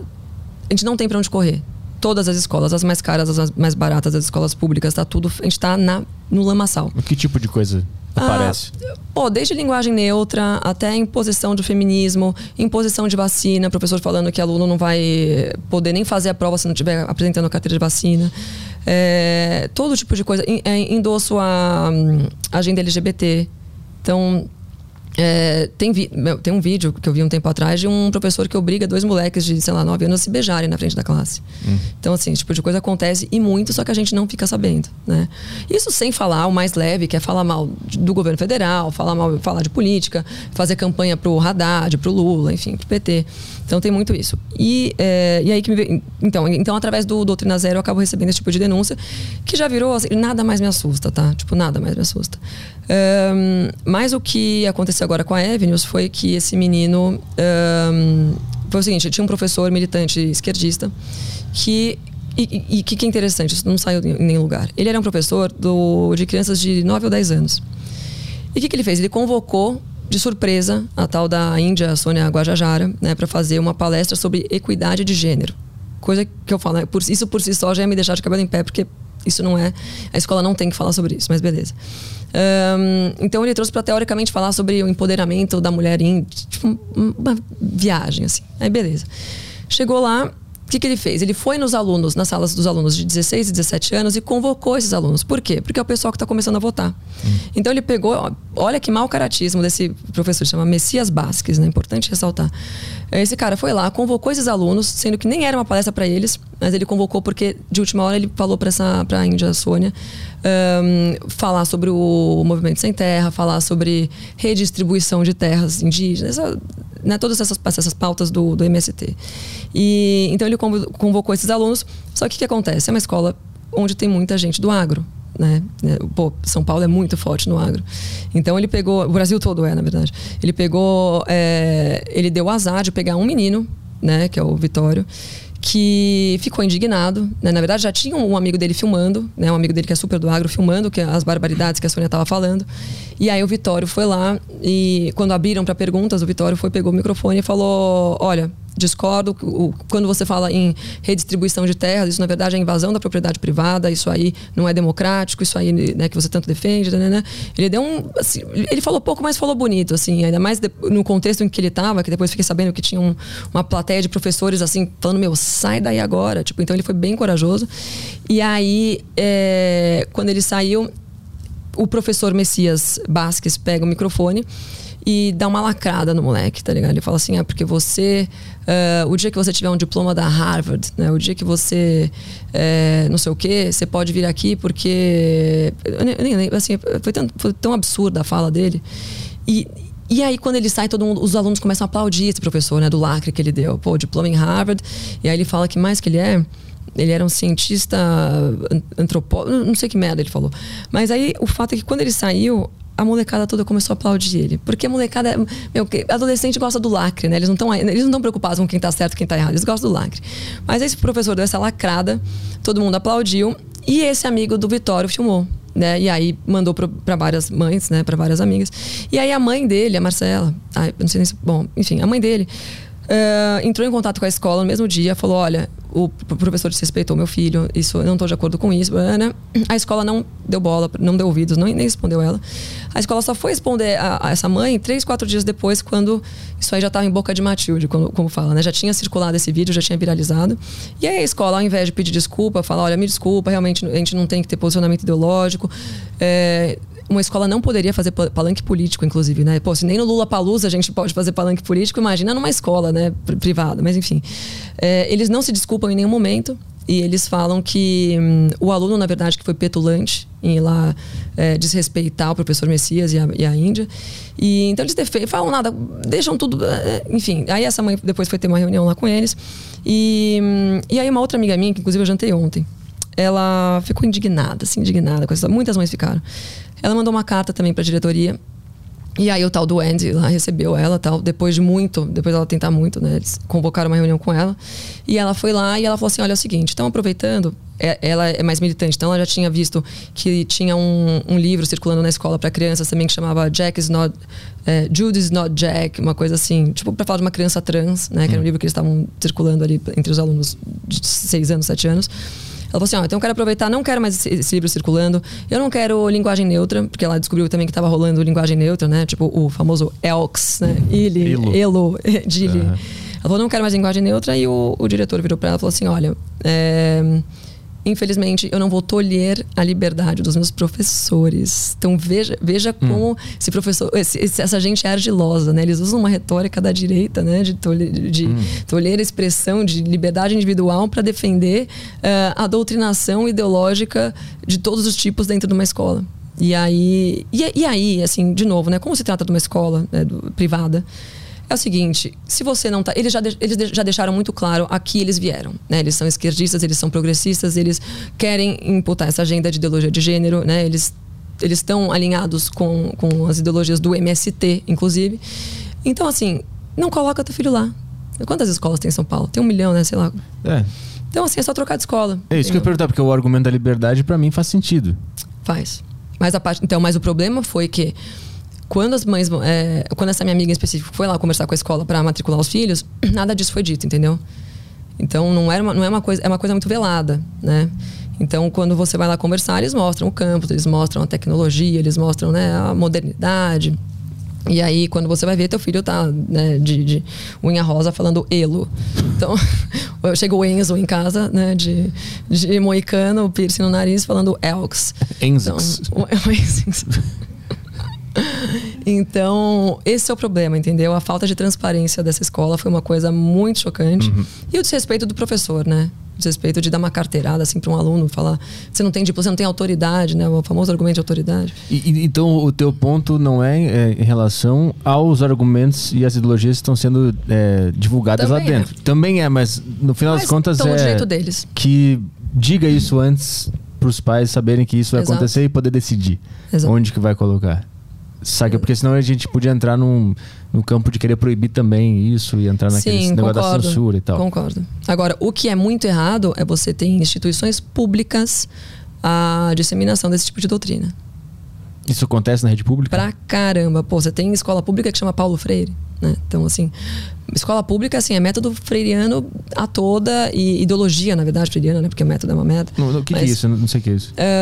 Um, o, o, na verdade, Paulo Freire, ele, ele, era um ativista comunista, né? Ele era um comunista mesmo, assim, e, e tanto que foi exilado durante anos. Né? E quando ele voltou para o Brasil, ele foi laureado com alguns prêmios porque ele fez um, um projeto no Nordeste onde ele alfabetizou não vou te não vou lembrar 40 pessoas pode ser num, num tempo recorde hum. né? ele tem uma metodologia que é ele ensina ele alfabetiza as pessoas por blocos e por de acordo com a situação onde elas estão inseridas, né? É social. Então, por exemplo, uma dona de casa, ele vai pegar essa mulher e vai falar, não, panela. Então ele separa em sílabas, ele vai ensinar o pá, o né e o lá, né? E aí ele vai usar um, objetos que estejam ali, né, no, na, no dia a dia dessa, dessa pessoa. E aí, então é uma, é uma forma de você um, alfabetizar uma pessoa de forma mais é, direcionada, né? Mas, enfim. E então, segundo consta nos autos, ele teve um certo sucesso em, em alfabetizar em tempo recorde essas pessoas no Nordeste. E aí, o, a mídia comunista brasileira já fez um baita no estado, aliás, a respeito disso. E na verdade, esse método nem é dele, tá? Esse método é copiado de um cara lá do começo do século XX. Mas enfim, né, aí imputou-se essa suposta vitória ao Paulo Freire, né, de esse desenvolvimento dessa técnica, e ele ficou famoso por isso. Só que a ideia dele era mesmo disseminar a agenda comunista, né, os valores, uh, uh, os valores marxistas e tal. Então, hum. quando você fala em métodos Paulo Freiria, freirianos, né, freirianos, freirianos, você está falando de uma toda uma agenda ideológica por trás, entendeu? Eu escuto muito falar sobre comunismo, mídia comunista. O comunismo ainda é um uma ameaça, um problema? Pô, Ou é, é, só um, del um delírio? Um delírio? O que está acontecendo na Venezuela, em Cuba? Hum, mas o que está acontecendo na China? Não são pontuais? Pontuais? Como pontuais? Olha o tamanho, olha o tamanho da China. Quantos habitantes tem a China? A China é um partido comunista, a China. Mas isso está chegando aqui? Tem planos para isso? É necessário Gente, combater a China isso? comprou o Brasil inteiro na, na, na pandemia. Hum. Né? Teve isso também. Mas a, eles compram terras, assim, eles vão se infiltrando na economia. Sabia é. que no governo federal sempre tem alguém do PCC, na maioria das reuniões? PCC que eu falo Partido Comunista Chinês, né? Não, não o primeiro comando da capital. Mas como é que você sabe disso? Ah, eu tenho amigos, né? Tipo, que trabalharam lá no governo, que trabalham, que trabalhavam no governo federal. Eles estão, assim, em tudo que é lugar. Meu, Quantos habitantes tem? Pior que a gente não sabe nem quantos habitantes eles estão hoje, né? A gente tem o dado lá do, do final do, do, do, século passado, porque a mídia deles é inteira controlada. A gente não sabe o que acontece na China. A gente não sabe. A gente só sabe o que eles querem que a gente saiba, né? As hum. mídias todas né, estatais e, e, controladas, é isso aí. Eu, quando tu fala mídia comunista, tu acredita que a do Brasil também é comunista? É por ideologia, né? Não, não que exista uma, uma força comunista estatal que. Um, que, que impute isso, né? Mas assim, a nossa mídia é é o que a gente fala, é o que a gente chama de gramscismo, né? O Gramsci, que, que ele fez? Ele pegou os ideais marxistas e, e transformou eles em, em, ideologia, né? Porque ele falava que a gente precisa. Uh, isso, na verdade, já era soviético, né? A gente precisa primeiro entrar nos meios de comunicação, nas escolas e na cultura, para depois as pessoas aceitarem, de boa fé, de bom grado, uma liderança comunista. Né? Então. Hum. Então, é, o Gramsci faz isso e ele fez isso com muito sucesso no Brasil, a começar por Paulo Freire. Né? Então, hoje todas as escolas estão dominadas por é, professores esquerdistas. É muito raro. De vez, de vez em quando tem um professor ou outro que me manda mensagem: Poxa, eu sou um professor da direita, eu sofro, não sei o quê. Então, a gente está dominado porque já é um trabalho, imagina, que está sendo feito há 60 anos no Brasil. Né? Então, os nossos pais já foram doutrinados por esses professores. Né? Não era uma coisa tão aberta como está hoje, mas está cada vez mais. Está né? Tá avançando demais essa agenda. E o que, que o comunista quer? dominar o mundo. Né? o comunista ele quer implementar a agenda, a, a ditadura comunista no, no, mundo todo, né? Mas por quê? Porque ele acha que vai ser melhor assim? Porque ele quer poder? Porque ele quer privilégio? Então, ele quer grana? Qual é o lance? Sim, o, o, líder comunista, né, o, revolucion, o líder revolucionário, né, que foi o caso de todos eles, é, era, na verdade, conquistar o poder. Então, quando você fala uh, dos primeiros. Vamos falar de Lenin, né, o primeiro grande líder comunista, ele. Qual era. O que, que ele falava? Ele queria tirar o poder dos czares, né, o poder monárquico, porque ele falava que o povo estava passando fome. Então, assim, eles, eles identificam uma deficiência do Estado né, na, na população e aí eles usam isso de uma forma muito sentimentalizada para começar a ludibriar o povo, até o povo começar a apoiar esse líder. Né? Foi exatamente o que o Lenin fez, né? através do, da Revolução hum. Bolchevique.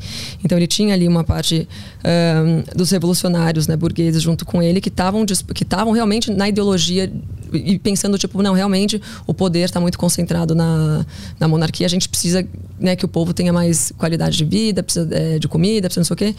Então ele usa isso e ele usa o povo, ele usa inclusive o discurso da democracia, né, porque todo todo ditador começa falando de democracia.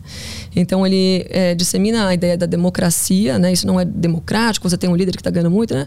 E então isso, mas a democracia na verdade é só um passo para que ele uh, alterne o poder para ele hum. mesmo depois. Então é uma alternância de poder.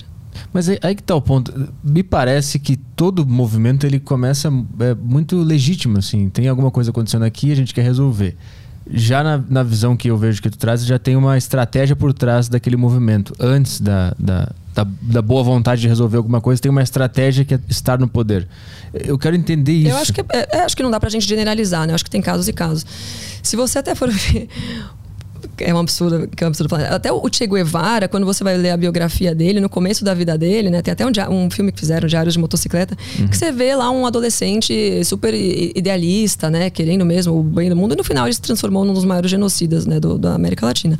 Agora, é, se existiu em algum momento uma boa vontade, talvez. Só que assim, muito antes da metade do caminho, essa boa vontade já se transformou em sede por poder. E isso, assim, é empírico, né? Você vê em todas as lideranças comunistas, uh, você vê pela quantidade de mortes de mortos né, que esses líderes deixaram pelo mundo todo. Então, é, pela forma como é aquela história né, de, de, que os fins justificam, perdão, os, os meios justificam os fins. Uhum. Perdão, os fins justificam os meios. Um, então, eles, eles se, baseiam muito nisso. Né? Então, não importa quantas pessoas você tenha que matar, quantos genocídios é, tenham que acontecer para que você chegue nesse poder. E, e o ponto é que, por mais que você idealize a forma romantize Marx, né? Eu acho muito difícil isso acontecer, mas tem gente que tem capa, o dom de conseguir romantizar Marx, né? Vamos supor que você consiga fazer isso. Uh, já não está mais do que claro em 120 anos de comunismo no, no mundo que ele nunca deu certo. Que ele, é que ele nunca existiu, nunca foi implementado. É, ah, é, as pessoas é, não entenderam Marx, né? O que você mais ouve na escola. Como é que você não entendeu Marx se todos esses caras eram comunistas? Tipo, quantos, quantas lideranças comunistas vão precisar existir no decorrer da história pra gente entender que o socialismo nunca vai dar certo? Você entende? Então você pega desde o Lenin, eh, Stalin, Trotsky, Mao Tse Tung, quem você quiser, eles todos se transformaram em genocidas, em líderes comunistas, é, ditadores, genocidas. Uma hora vai. Continua, água mora em pedra dura, quem sabe, né? Caio, tem alguma, alguma questão aí? Ah, temos, temos bastante, bastantes questões. Bastantes aqui. questões. é, toca uma então aí. Vai, eu vou tocar no fone aqui o áudio do Cauã. Vamos lá. Eu acho que não tá saindo, né? Aqui. Yuri, boa tarde, Pietra. Eu queria perguntar pra Pietra se, o que ela acha do movimento migtal. que no Brasil tem crescendo muito e eu quero saber se você acha que eles são uns caras traumatizados ou eles têm algum, alguma coerência na fala deles. É isso. Olha, os Migtown, gente, eu, eu particularmente acho eles muito engraçados. Acho que, eles acho são que é engraçados uma... demais. É. É, os MGTOW, eles são. É um movimento, é uma resposta ao feminismo. Né? Olha aí, mais, mais uma grande, um grande desfavor do feminismo no mundo. Puta, esse ponto é bom. É, é uma resposta ao feminismo. Eu era feminista, agora eu vou antifeminista só porque eles criaram o MGTOW. É verdade. é verdade. Exatamente. Porque olha o que. Olha, além de você traumatizar os homens, né, a ponto deles né, é, optarem por, por esse movimento, é é uma. Olha, o que, que eu acho do movimento, né? Ele perguntou. Eu acho eles engraçados. Todos esses caras que eu, eu não sou uma grande adepta, nascido. Inclusive, tem alguns deles que me postam às vezes. É engraçado. Tem um cara que chama Viking de óculos, uma coisa assim. Viking de óculos, é, é que é muito, engraçado. engraçado. Ele posta, assim, tem um, tem um vídeo meu na Paulista onde eu rebato as feministas e ele usa tudo que eu falo sobre violência e tal. Ele posta. Óbvio que ele não fala o meu nome, né? Mas aí, aí os comentários são muito bons. Eu entro lá e tem um monte de migtão assim, é, essa mulher aí é, tá puxando o saco de homem pra quê? Tá ah, ligado? Tá, assim, entendi, é, entendi. tipo assim, ah, quer biscoito de homem. Eu falo, ah, mas... mas enfim, eu acho eles engraçados, mas eu acho que. Gente, é, uma, é um extremismo desnecessário. Ou não sei, né, também, né? Quando você pensar que de extremismo em extremismo a gente vai chegando no consenso, mas eu não acho que esse vai ser o caso. Eu acho que, da mesma forma que para as feministas, o problema do Migtão é a falta de Jesus. Ah, quase. Eu pensei que ia ser outra coisa, vai lá. ah, deixa eu te perguntar também sobre, sobre o aborto. Qual é a, a tua visão sobre o aborto? Sou Obviamente tu é contra, mas por que que tu é contra? Poxa, por quê? Porque é uma vida, né? Tipo, por que, que você vai matar um bebê? Mas aí tem a discussão se é ou não é um bebê. Eu quero saber como é que Ah, então, mas tem gente. Cara, tem movimento que considera até que uma criança de dois anos de idade é, pode ser. Ah, tem esse movimento. Então, o problema, é, um dos problemas é esse também, né? Não existe um parâmetro mínimo, né? Eu, eu, enquanto cristã, de novo, acredito que a partir do momento que o óvulo é fecundado, aquilo já é uma vida, né? Você já já tem uma vida é, que começa a se formar. Uh, mas quando você começa a discutir a partir de que momento você poderia abortar, isso aí não vai ter fim e vai para o genocídio de crianças, tipo, massificado. Genocídio massificado é uma redundância, mas enfim. Você tem hoje movimentos nos Estados Unidos que defendem a morte de crianças que já nasceram porque elas consideram que aquelas crianças, enquanto dependem da mãe, da, da, da, da enquanto elas estão amamentando, enquanto elas dependem da mãe para tudo, elas são consideradas, não são consideradas tipo seres independentes, então elas podem ser mortas. Então eles chamam isso de aborto tardio. Hum. Isso é um movimento até que a Hillary Clinton defendia um tempo atrás, através da Planned Parenthood. Mas e, e, o argumento de que a, o corpo da mulher é dela e ela Exato, pode escolher? Exato, o corpo dela pode escolher. Ela escolheu ter uma relação sexual que tem uma consequência biológica, certo? Uhum. Então não transe, não é mais fácil? Você prefere o quê? Ficar transar e depois matar uma criança? É que e, é aliás, o corpo bom, da né? criança não é dela, né? O corpo da criança é a criança, não é ela. Mas, é, pois é, mas ele tá no corpo dela. Tá no corpo dela, mas não é um órgão, né? A criança, tanto que você espelha ele uma hora. Uma hora a criança nasce. A criança é um, é um outro ser, né? É um outro indivíduo. Então, é, é completamente incabível. Para mim, é uma, o aborto, para mim, é uma discussão que não é, é uma não discussão, tá ligado? Tipo assim, não, não existe. Não existe o aborto. Mesmo naqueles casos de, de estupro, de, Ai, de cara, violência não quero e tal? falar isso. De doença, não, de doença sou super contra também. De doença, tipo, quem que vai uh, decidir, tá ligado? Tipo, se aquela pessoa quer viver com aquela hum. doença ou não. Tipo, é uma síndrome de, de Deus, né? Que as pessoas têm. Mas a questão do estupro, tu não quer nem, nem falar? Ah, cara, não quero. Pode ser. Não, claro, claro. E, e assim, é que assim, as pessoas também falam de gravidez por estupro como se fosse uma coisa. Cara, a maioria dos, dos abortos são em decorrência de mulheres que não, irresponsáveis, né? Não são em decorrência de estupros. Então, estupro é uma parcela pequena, bem pequena, né? Tipo assim, pensa que. Uh, tudo bem, vamos falar, tem vários casos de, de crianças que são estupradas pelo próprio pai, enfim, é um assunto meio pesado e assim, essa, é, esse é o único assunto talvez que eu não queira falar. Tá, beleza. Toca mais uma aí, Caio. Vamos pro áudio do, do Matheus. Boa tarde, Arthur. Boa tarde, Pietra. Pietra, eu gostaria que você comentasse sobre a nova auto-vitimização dos homens que se dizem homens ah. hoje em dia, né? Que falar em tempos difíceis, criam homens fortes e tal. Hum. Aí o cara passa o dia inteiro reclamando sobre mulher e tal, que Os mulher de novo. interesseiros, sendo que Cara, Eles não... nem tenha tido relacionamentos, porque tu vai ver a foto do sujeito. Ele respondeu, né? É, já sei de quem você vai falar só pela descrição. o feminista. o feminista. Vê mais uma aí. Bom, é, tem o Milton, ele mandou aqui. Boa tarde. Por que atualmente nossa sociedade está aceitando as políticas de paz e ficando cada vez mais, mais refém desses movimentos feministas, ambientalistas e por aí segue? A sociedade parece estar doente e inflamada com essa nova visão de mundo. É, de novo, ele respondeu, é, é porque a sociedade está doente, inflamada e é, nesse momento de sentimentalismo exacerbado extremo, né? E Uh, onde tudo, né? É, assim, de certa forma, essas retóricas todas são bonitas, né? Pô, quem que não quer a paz mundial, tá ligado? Você vai lá olhar as ODS da ONU, né? A primeira lá erradicar a pobreza. Quem que não quer erradicar a pobreza? Não é, não é lindo, né? Pô, ninguém mais vai passar fome. O problema é que depois, por trás disso tem né, uma série de de métodos para que se conquiste essas coisas que vão destruir o mundo, tá ligado? Mas é, o porquê das pessoas estarem aceitando isso, de novo, volto para a falta de, de Jesus aí na vida das pessoas. Tem mais alguma? Uh, tem mais uma aqui do. Caralho, perdi.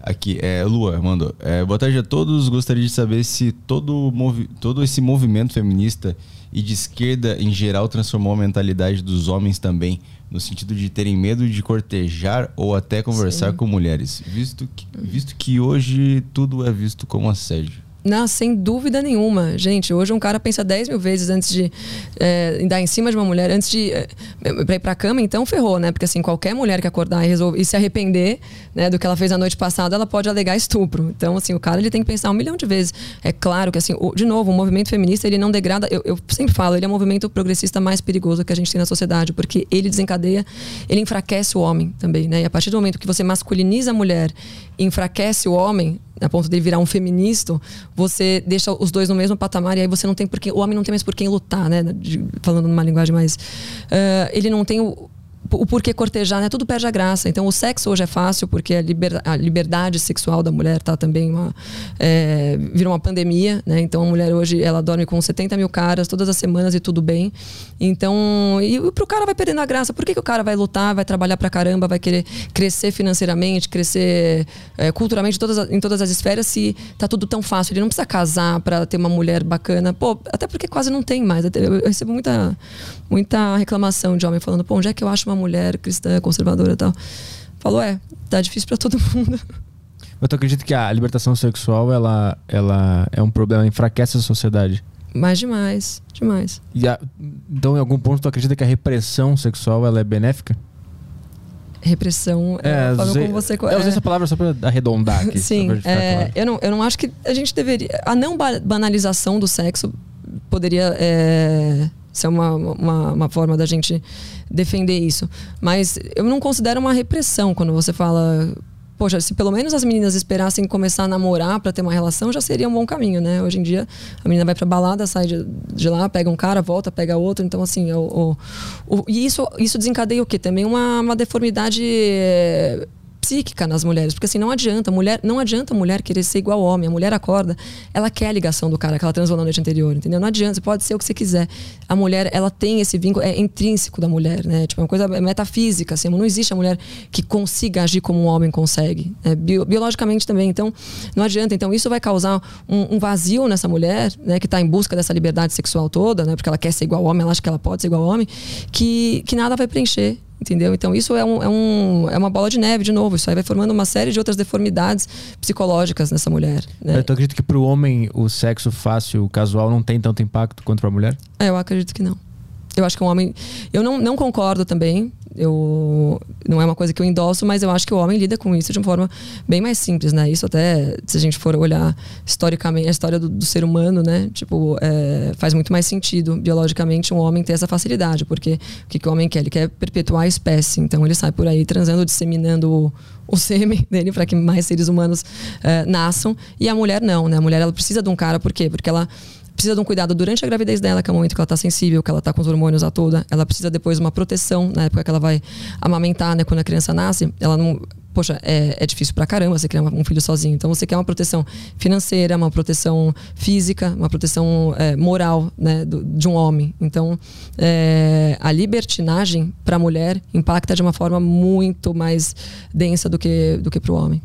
No início da conversa, tu falou que tu viveu um pouco uma vida progressista, né? O que que significa isso?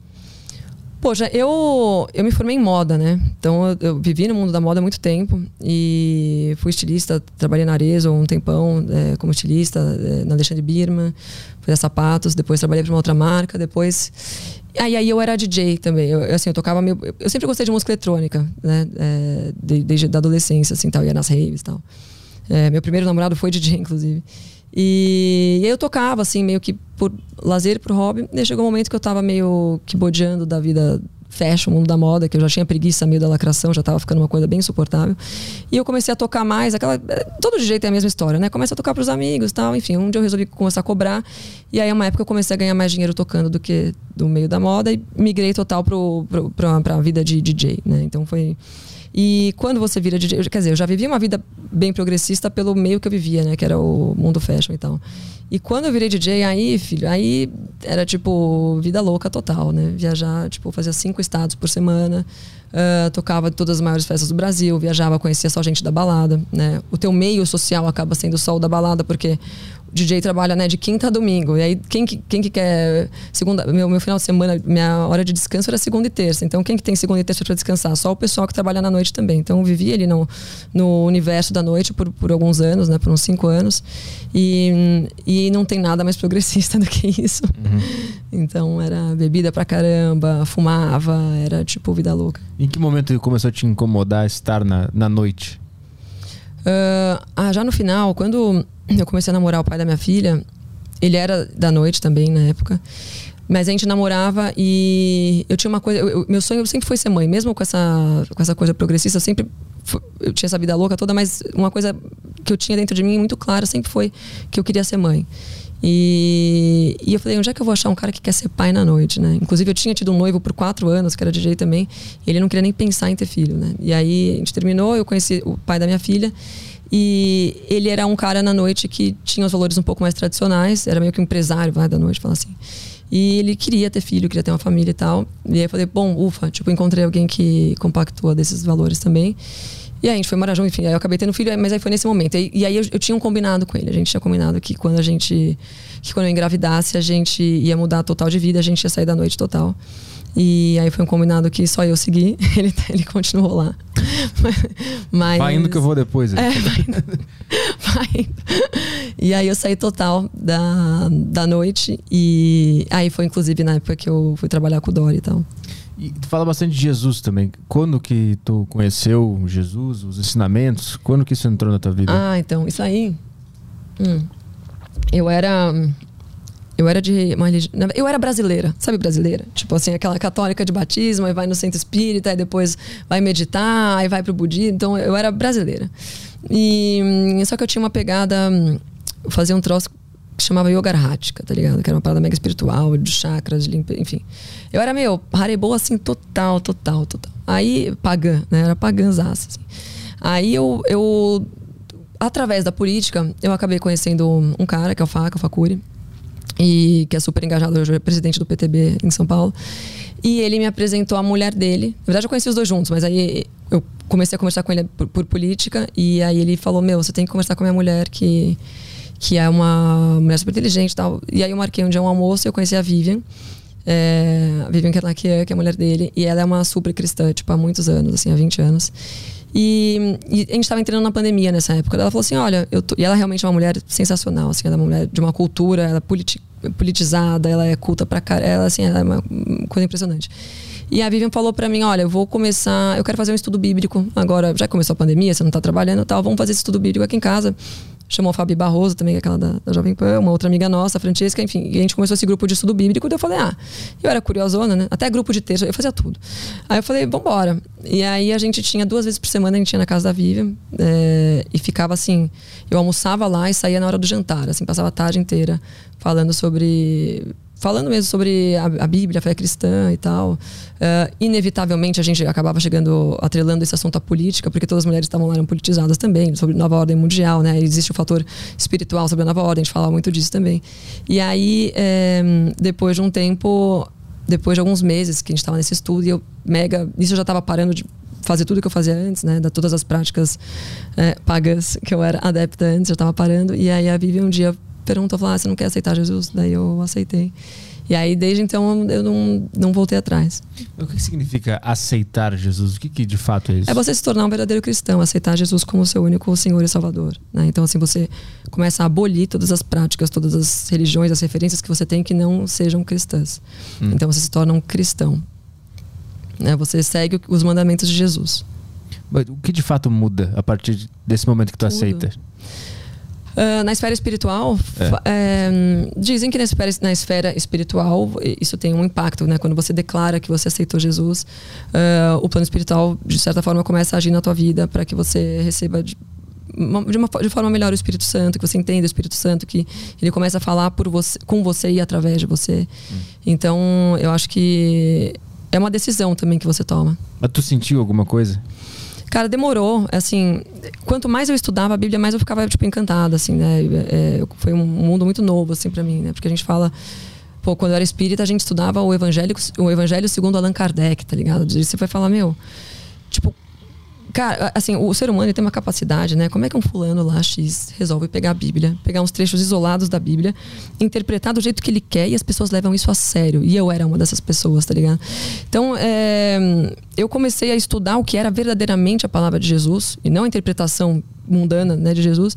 E eu comecei a enfim, ficar encantada pelas palavras, mas assim, eu tive uma experiência aí, é, mas depois de muito tempo, depois de um ano, assim, eu fui ter uma experiência realmente que eu senti o Espírito Santo e falei cara, é isso, entendeu? Mas demorou um ano porque quando a gente fala em quando você escolhe uma fé, é aquela história, você escolhe amar, você escolhe uma, uma fé, você escolhe Jesus.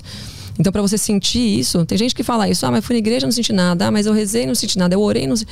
Cara, é pela insistência, entendeu? Então, então demorou muito tempo para eu ter a minha, primeira, minha primeira experiência uh, de contato mesmo com o Espírito Santo, que foi uma coisa de eu ajoelhar e, e começar a chorar pelo que eu estava sentindo. O que foi essa experiência? Cara, foi assim, foi ano passado, eu tinha. Eu sofri um acidente em julho do ano passado. Foi, cara, foi uma retardadíssima. Eu tava num karaokê, na liberdade, com os amigos. Siga la vaca? No tequila, chama. Ah, tá. que a gente vai lá no. Às vezes. Eu vou no tequila. Aí tava lá, fanfarrona, né? Karaokê, pessoal, tomando saquezinho e tal. Não tava, assim, tinha bebido, mas não tava assim, nossa, nada que eu não tenha feito antes, tá? Não tava. E aí eu tava com um salto muito gigante, assim, um salto, sei lá, 12, 13. E o piso lá é meio, é, meio de azulejo, assim, meio escorregadio. Bom, eu sei que eu caí, eu dei de cara no, no chão, e aí eu fraturei um osso aqui que chama assoalho córneo.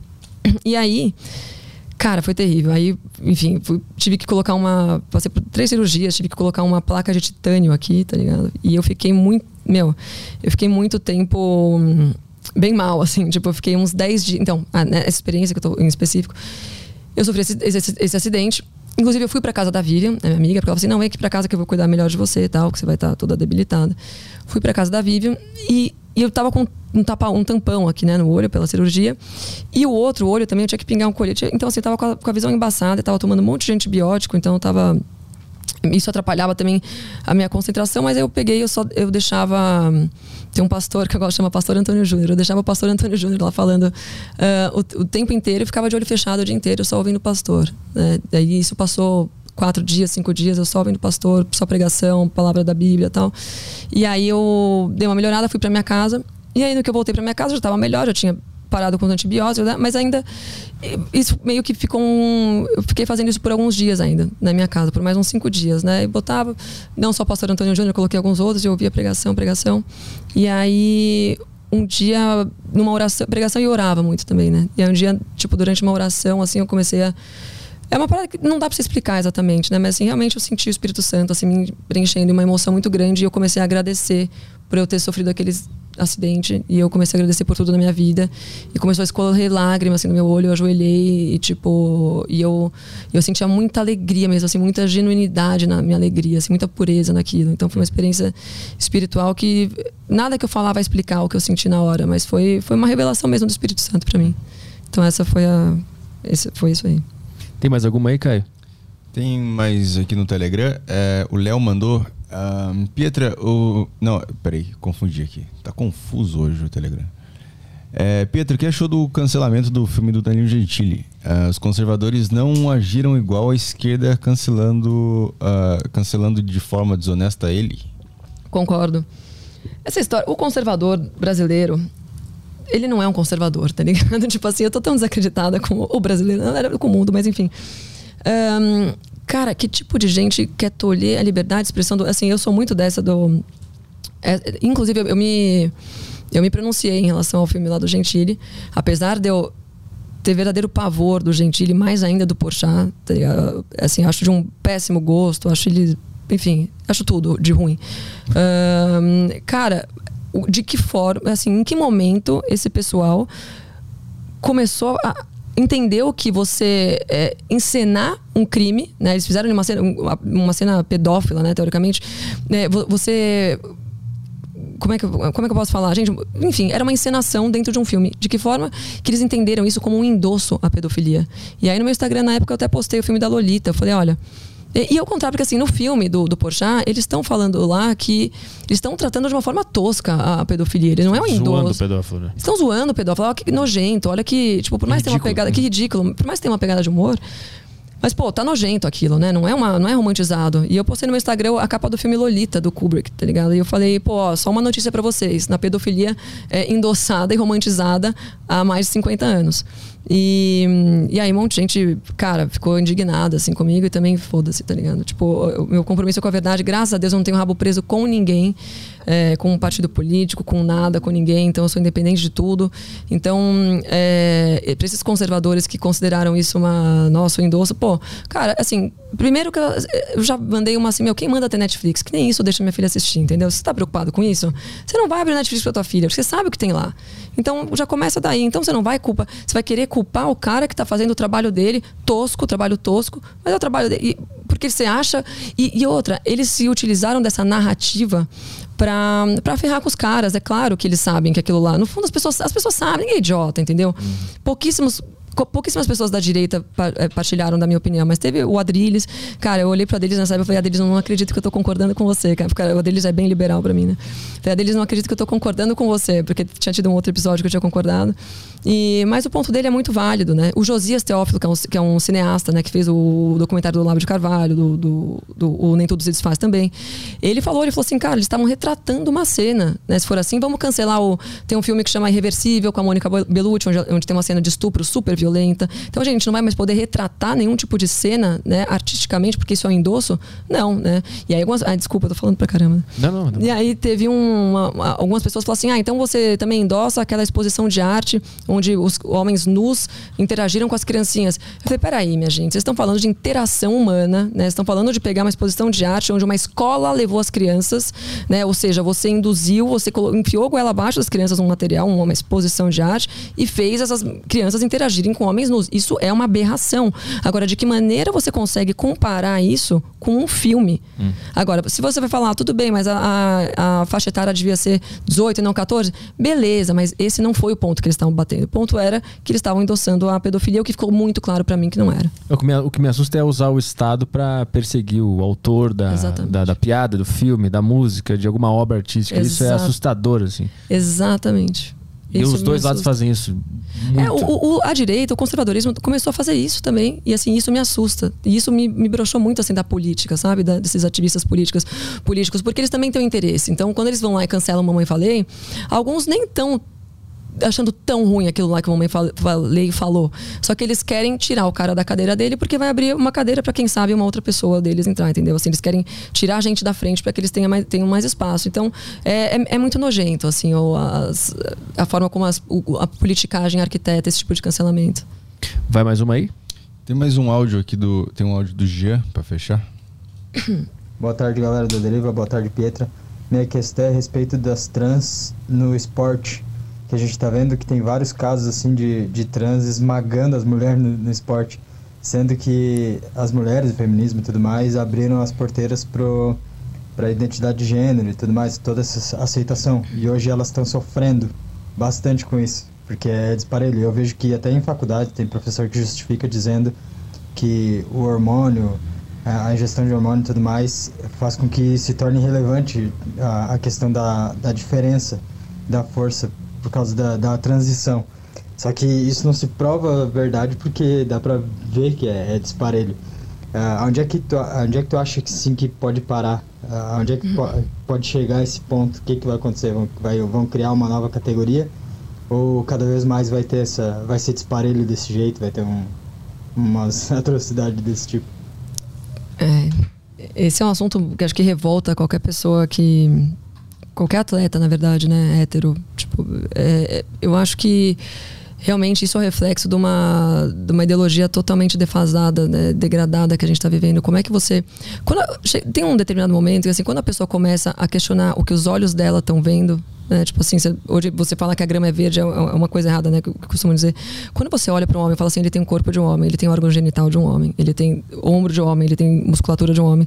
Então, ah, mas ele é uma mulher. Aí você fala assim, não existe, não existe mais uma regra moral mínima para você ter esse tipo de discussão com ninguém, né? Então, quando você começa a relativizar esse tipo de coisa, o que, que, você vai falar para a pessoa que fala, ah, mas a composição hormonal dos últimos dois anos desse fulano é, equilibra o negócio, sendo que durante a vida dele inteira ele teve uma quantidade ínfima de, de, de hormônios masculinos, né, agindo ali no corpo dele. A pessoa acha realmente, tipo, é, é sério que qualquer pessoa que é de exatas, né, de, das ciências, acha que em dois ou três anos, ou dez anos que seja, a pessoa vai conseguir mudar o DNA DNA dela, vai conseguir mudar a, a, o sexo dela, é uma coisa que assim, é, é, inconcebível, né? Isso, de novo, é só uma, um reflexo dessa degradação moral que a gente está vivendo.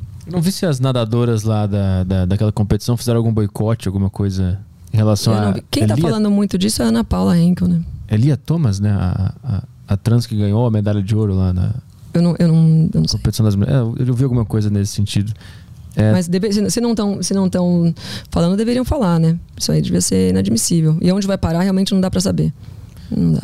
Tem, tem mais uma pergunta aqui. É, Pietra, você foi, foi, considerada gordofóbica e racista porque disse que a princesa Moana da Disney é feia e gorda. Hum. Qual a opinião é, dela sobre as mudanças estéticas nos filmes atuais? Ela pareceu ser bem a favor do estereótipo loira de olho azul nos desenhos. Olha, quando você diz ela pareceu ser, é, é muito. já é bem tendencioso, né? Tipo, é, é, tipo assim, quando eu falei da Moana, estava no podcast lá do, do Brasil Paralelo. Um, o, o, Guilherme falou, pô, a Moana é feia. A gente tava falando das princesas da Disney e do feminismo. Daí ele falou, pô, a Moana é feia. Aí eu virei e falei, ela é feia e gorda, tá ligado? E na hora, eu falei meio num tom, num tom irônico, mas é óbvio que ela não é gorda. Olha, ela não é gorda, a figura, né? O desenho. Mas ela, ela tem um. Ela, ela não é delicada como as princesas clássicas são. Né? Você olha a Cinderela, você olha a Ariel, você olha todas as outras, elas têm uma. A ela é grandona, ela tem um ombrão, ela é. Isso que eu quis dizer quando eu falei gorda. Hum. Um, mas é, eu sou super contra, de qualquer forma, o endosso à obesidade. Tá? A obesidade não vai ser uma coisa saudável e nem bonita nunca. Né? Não vai ser nunca nem belo, nem justo, nem moral você ser gordo, nem saudável. Agora, é, quando ele fala, ah, porque você deu a entender que você gosta das loiras. Não, gente, tanto que eu defendi a Tiana. A Tiana é uma princesa negra, só que ela é magrinha, ela é delicada, ela é uma princesa de verdade. A nossa crítica nesse momento foi a descaracterização das princesas clássicas que porque, poxa, elas são, elas, elas são importantes para o imaginário da criança, né? Você idealiza uma coisa, um ideal, para que você é, chegue até lá, ou que você se inspire. Então, a criança, ela quer ver uma, uma princesa bonita, delicada, educada, gentil, amorosa, né? E aí, vários outros atributos uh, que a nossa sociedade, né? Que, enfim, é, considera que são o, o certo. E, e aí, quando você pega e coloca muda, descaracteriza totalmente uma princesa e coloca lá uma, uma mulher chucra, uma masculinizada, eh, de ombro largo e tal, você tira tudo isso, né? Então, assim, de, deixa de. O, o, a existência da princesa deixa de fazer sentido. Porque então qualquer uma pode ser princesa. Entendeu? Então, e aí ele fala que eu fui taxada de gordofóbica. Não é gordofóbica, eu sou contra ser gordo mesmo. Eu acho que não tem que ser gordo. Tipo, é, não é saudável, não é bom para ninguém. Tipo, a pessoa que tem, é, é, gorda, ela sofre, ela tem problema. Ela vai ter no mínimo um problema no joelho. Né? Agora, se você falar assim, não, eu tô de acordo com isso, eu quero ser gordo, eu gosto de comer, não vou parar. E eu. eu e, mas tudo bem, seja então. Você tem todo o direito. Agora, não vem falar para mim que isso é bonito, porque não é, tá ligado? Eu não acho bonito gente gorda. E, e, e olha que nível de sensibilidade a gente chegou na população, na, na sociedade, né? Eu não posso mais falar que eu acho gordo feio. Olha que doido. E ele falou racista também, foi isso? É, porque deu uma polêmica de racismo desse, desse comentário. Da... Então, veja, né? Eu peguei uma personagem de um desenho, falei que ela era feia e gorda. Aí, o que, que a comunidade, o que, que o coletivo progressista faz? Ah, ela falou que é feia e gorda porque é preta. Eu nunca falei na cor da Moana. Eu nunca toquei na cor. Só que a militância é capaz de fazer esse tipo de coisa, entendeu? Então Entendi. eles imputam palavras na tua boca. O que mais tem aí? Ah, temos o super chat do YouTube. Boa. Teve bastante gente que mandou aqui, mas era é, o pessoal tava mais comentando sobre o assunto que vocês estavam falando na hora. Então, sei lá, só vou ler o Felipe, que ele mandou o programa inteiro, o superchat, mandou uns 200 reais de superchat. Obrigado. Uhum. E ele fez uma. Ele sugeriu um filme aqui pra galera: é, Europa, a Última Batalha. É uma sugestão aqui. Assistam o documentário Europa, a Última Batalha e descubram o que está por trás do comunismo barra progressismo. Uh, e descubram a verdade sobre o nacional-socialismo. descubram a verdade. É. Muito bom, muito bom isso. O que, que você é? Brasil Paralelo? Isso aí é filme? Não sei o que Normal. Que é. Documentário, vamos ver o que, que aparece. Deve aqui. ser, eu aposto que é. Eu também, se eu pudesse. Só pelo nome eu sei que é. Uh, não é. Não é? Não. Então, alguém que imitou o Brasil Paralelo. É, não, tomara, que, tomara que mais pessoas imitem o Brasil Paralelo. O mundo ia estar muito melhor Mas se é, pessoas é, imitassem o Brasil Paralelo. Mas é meio chato. O que? Os documentários do Brasil é, Paralelo? É, eu trabalhei lá. É muito violino. muita ópera, é muito, muita música clássica. Cara, eu já, eu já escutei essa crítica. Mas é que não dá pra negar que o material deles é realmente importante nos dias de hoje. O, produto deles é muito bom, né? Eu, eu, eu, eu não sei.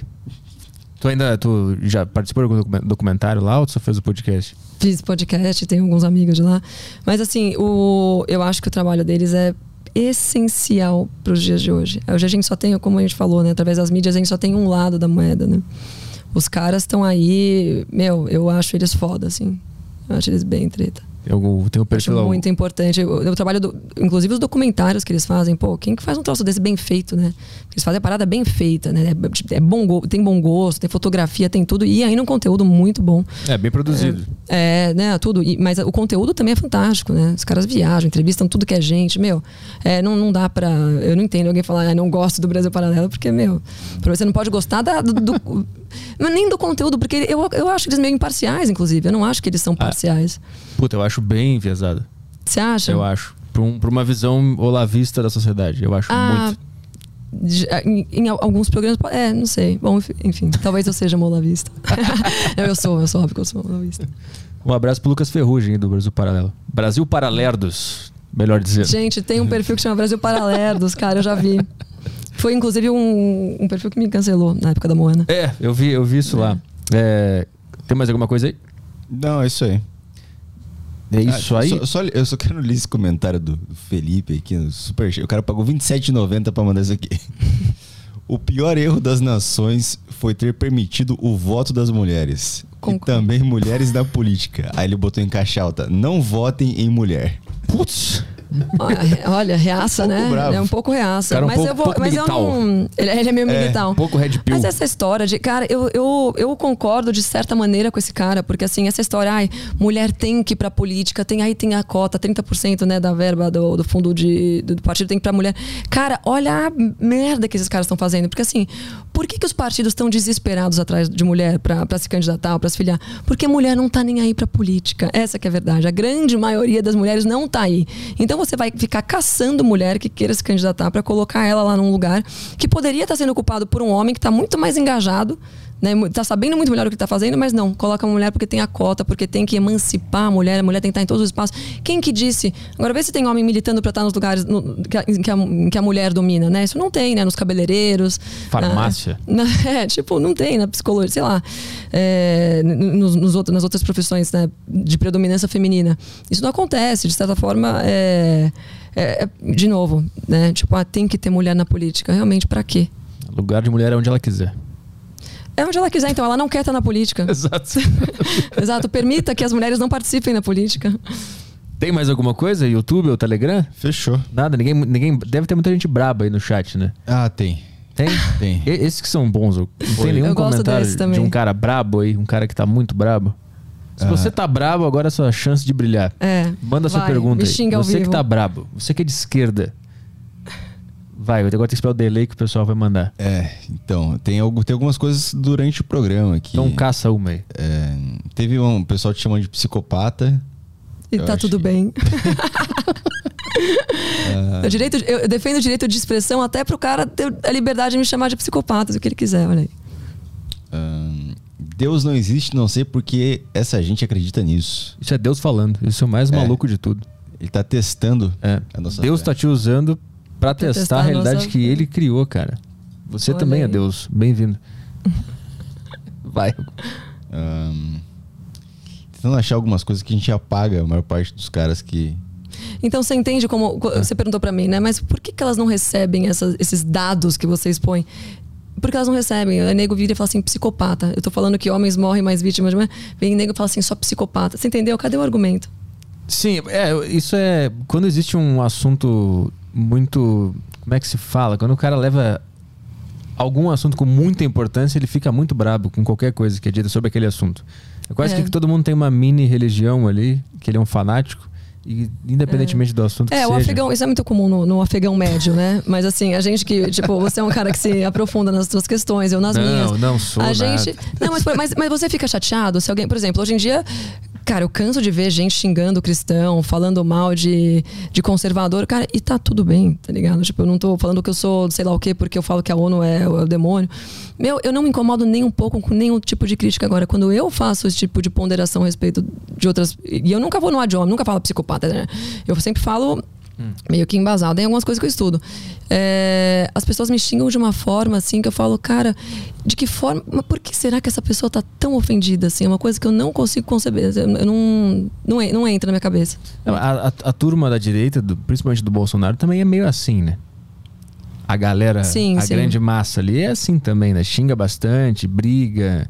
Sim. Manda eu. Quando eu falei lá do, do Porta dos Fundos, um monte de gente veio da direita veio me criticar. Do, desse filme do Danilo agora? E do Mamãe Falei também. Um monte de gente veio me criticar. Eu, tive que, é, eu tirei o do Mamãe Falei, mas. Mas o é... que tu falou do Mamãe Falei? Nem fala, senão vai ter que tirar aqui também, né? Cara, eu falei o que, o que ele falou, você ouve em cada esquina, cada boteco na, na Faria Lima toda hora, entendeu? Ele foi só um macho escroto comum, tá ligado? Mas o problema é que ele tá num cargo político, né? Tá, mas ele não estava exercendo o cargo lá. Tipo assim. E outra, ele falou, ele expôs o, o, aquela visão dele das, das donzelas, né, na, na, numa situação de guerra, num contexto super íntimo, né? Era um grupo, não é que ele veio a público falar, nossa, só tinha gostosa lá. Ele falou lá num grupo de amigos, foi um macho escroto? Foi, tá? E daí, tá ligado? Tipo, ele acabou lá o expediente, ele distribuiu a cesta básica dele, foi lá, falou, meu, só tem gostosa aqui, você não tem ideia. E digo mais, ele ainda falou, meu, quando acabar a guerra, eu quero voltar aqui e vou casar com elas. Olha que conservador isso. Mas e a, e a frase Agora é, você morta. Que elas são fáceis porque são pobres. Cara, Isso é foda. foi um jeito escroto de falar que tem mulher interesseira no leste europeu, tá ligado? Tipo assim, mas de novo, ele foi um macho escroto. Tipo, é, é o que eu falo, quando você atribui essas questões situação financeira, econômica. Uma, isso acontece o tempo todo. Tipo, quantas meninas você não conhece e fala assim, ah, só pega o cara rico, ah, se o cara foi. Então, assim, ele atribuiu, tudo bem, uma, uma, uma questão econômica às gostosas em questão lá na, na, na guerra. E, cara, isso é escroto, mas o ser humano é escroto. Tipo, ele nada, as pessoas que falam assim, ah, mas ele estava lá fazendo um trabalho social, distribuindo. Eu falei, cara, o que, que impede o cara de estar tá distribuindo uma marmita, olhar entre uma marmita e outra e falar assim, nossa, que gostosa. Tipo, o que, que isso muda no trabalho dele, tá ligado? Tipo, agora, se você fala, fala ah, ele é um cara mau cara. É, já não. Eu, eu conheço o Arthur, tipo, mas eu não. Eu, eu não compactuo com nada que o Arthur fala.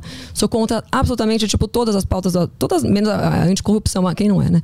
Bom, é, ideologicamente a gente discorda em absolutamente tudo, Arthur. Eu não sou uma defensora do Arthur, jamais votaria no Arthur, para deixar bem claro. Mas, assim, o que fizeram com ele, cara, foi uma coisa surreal, foi uma coisa surreal. Tipo assim, que todos, a maioria dos homens que eu conheço falaram assim, meu, cara, nada que a gente não fale, tipo, o tempo inteiro, tá ligado? Então, é, e, me, e me assusta muito a direita ter tido essa essa reação a ele. Fala assim, pô, mas um contexto de guerra, de conflito. Falei, gente, quantos, quantos romances não surgiram nas guerras, né? Tanto no mundo é, fictício quanto no real, né? Miss Saigon, o Ben Affleck lá no Armageddon, tipo... É, todo romance começou com tesão, né? Tipo, o cara achando uma gostosa, daí, tipo, se relacionou e aí virou um casamento. Tipo, isso, o, o, a situação de conflito nunca impediu que as pessoas se sentissem atraídas umas pelas outras, né? No local, assim, enfim, tem um monte de casos. Então, é... Eu, eu, eu vou ser xingada pra caramba por isso, mas assim, e daí? É, é, como eu falei, não tenho rabo preso com ninguém. Eu achei de uma falta de proporção, de, enfim, absurda. Mas tu, tinha, tu acha que algo tinha que acontecer com ele, mas não tanto assim? Esse Cara, é o ponto? a sociedade já execrou ele, entendeu? Uma mulher normal não vai querer o Arthur, não vai querer pegar o Arthur. Então, assim, ele já vai ficar sem pegar a mulher um tempão, né? Ou vai pegar as mulheres que.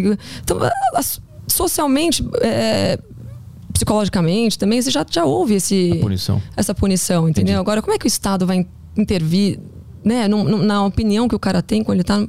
É difícil você. Entendi o ponto. Né? né? Hum. Mais alguém xingou aí? Uh, ah, tem que voltar aqui o chat. Vamos eu lá. acho que não xingaram, ah, porque droga. a gente xinga, a gente bane os caras que xingam, então até para xingar com, com o nosso aval eles não xingaram. Uh, deixa eu ver aqui, eu acho que entrou alguma coisa aqui. Não, ou só os engraçadinhos perguntando se tá solteiro, esse tipo de coisa. Os texuguinhos da vida aí.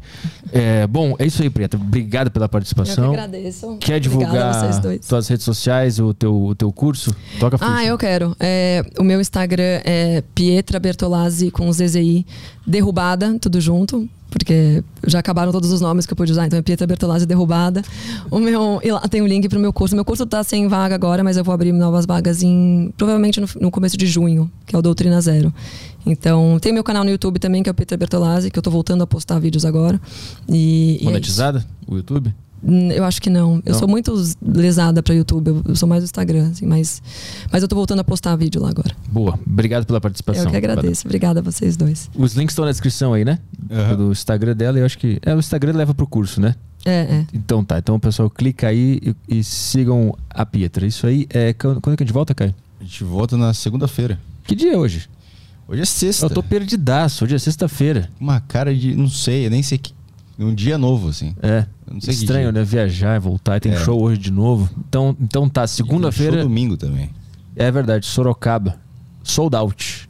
Não tem mais ingresso. Esgotex. Ah, vamos. É, arturpetri.com.br agenda para quem gosta de comédia. Você vai entra lá e vê as datas. A gente está indo para Curitiba, Rio de Janeiro, Florianópolis. Várias datas serão adicionadas lá. Se você gosta de comédia, se você é de esquerda ou de direita, não vá porque você vai se ofender de alguma coisa Sim. que vai ser dita lá. Então, se você gosta de comédia, nos acompanhe lá.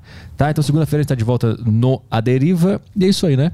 Isso, fechou. Um beijão para todo mundo. Tchau, tchau.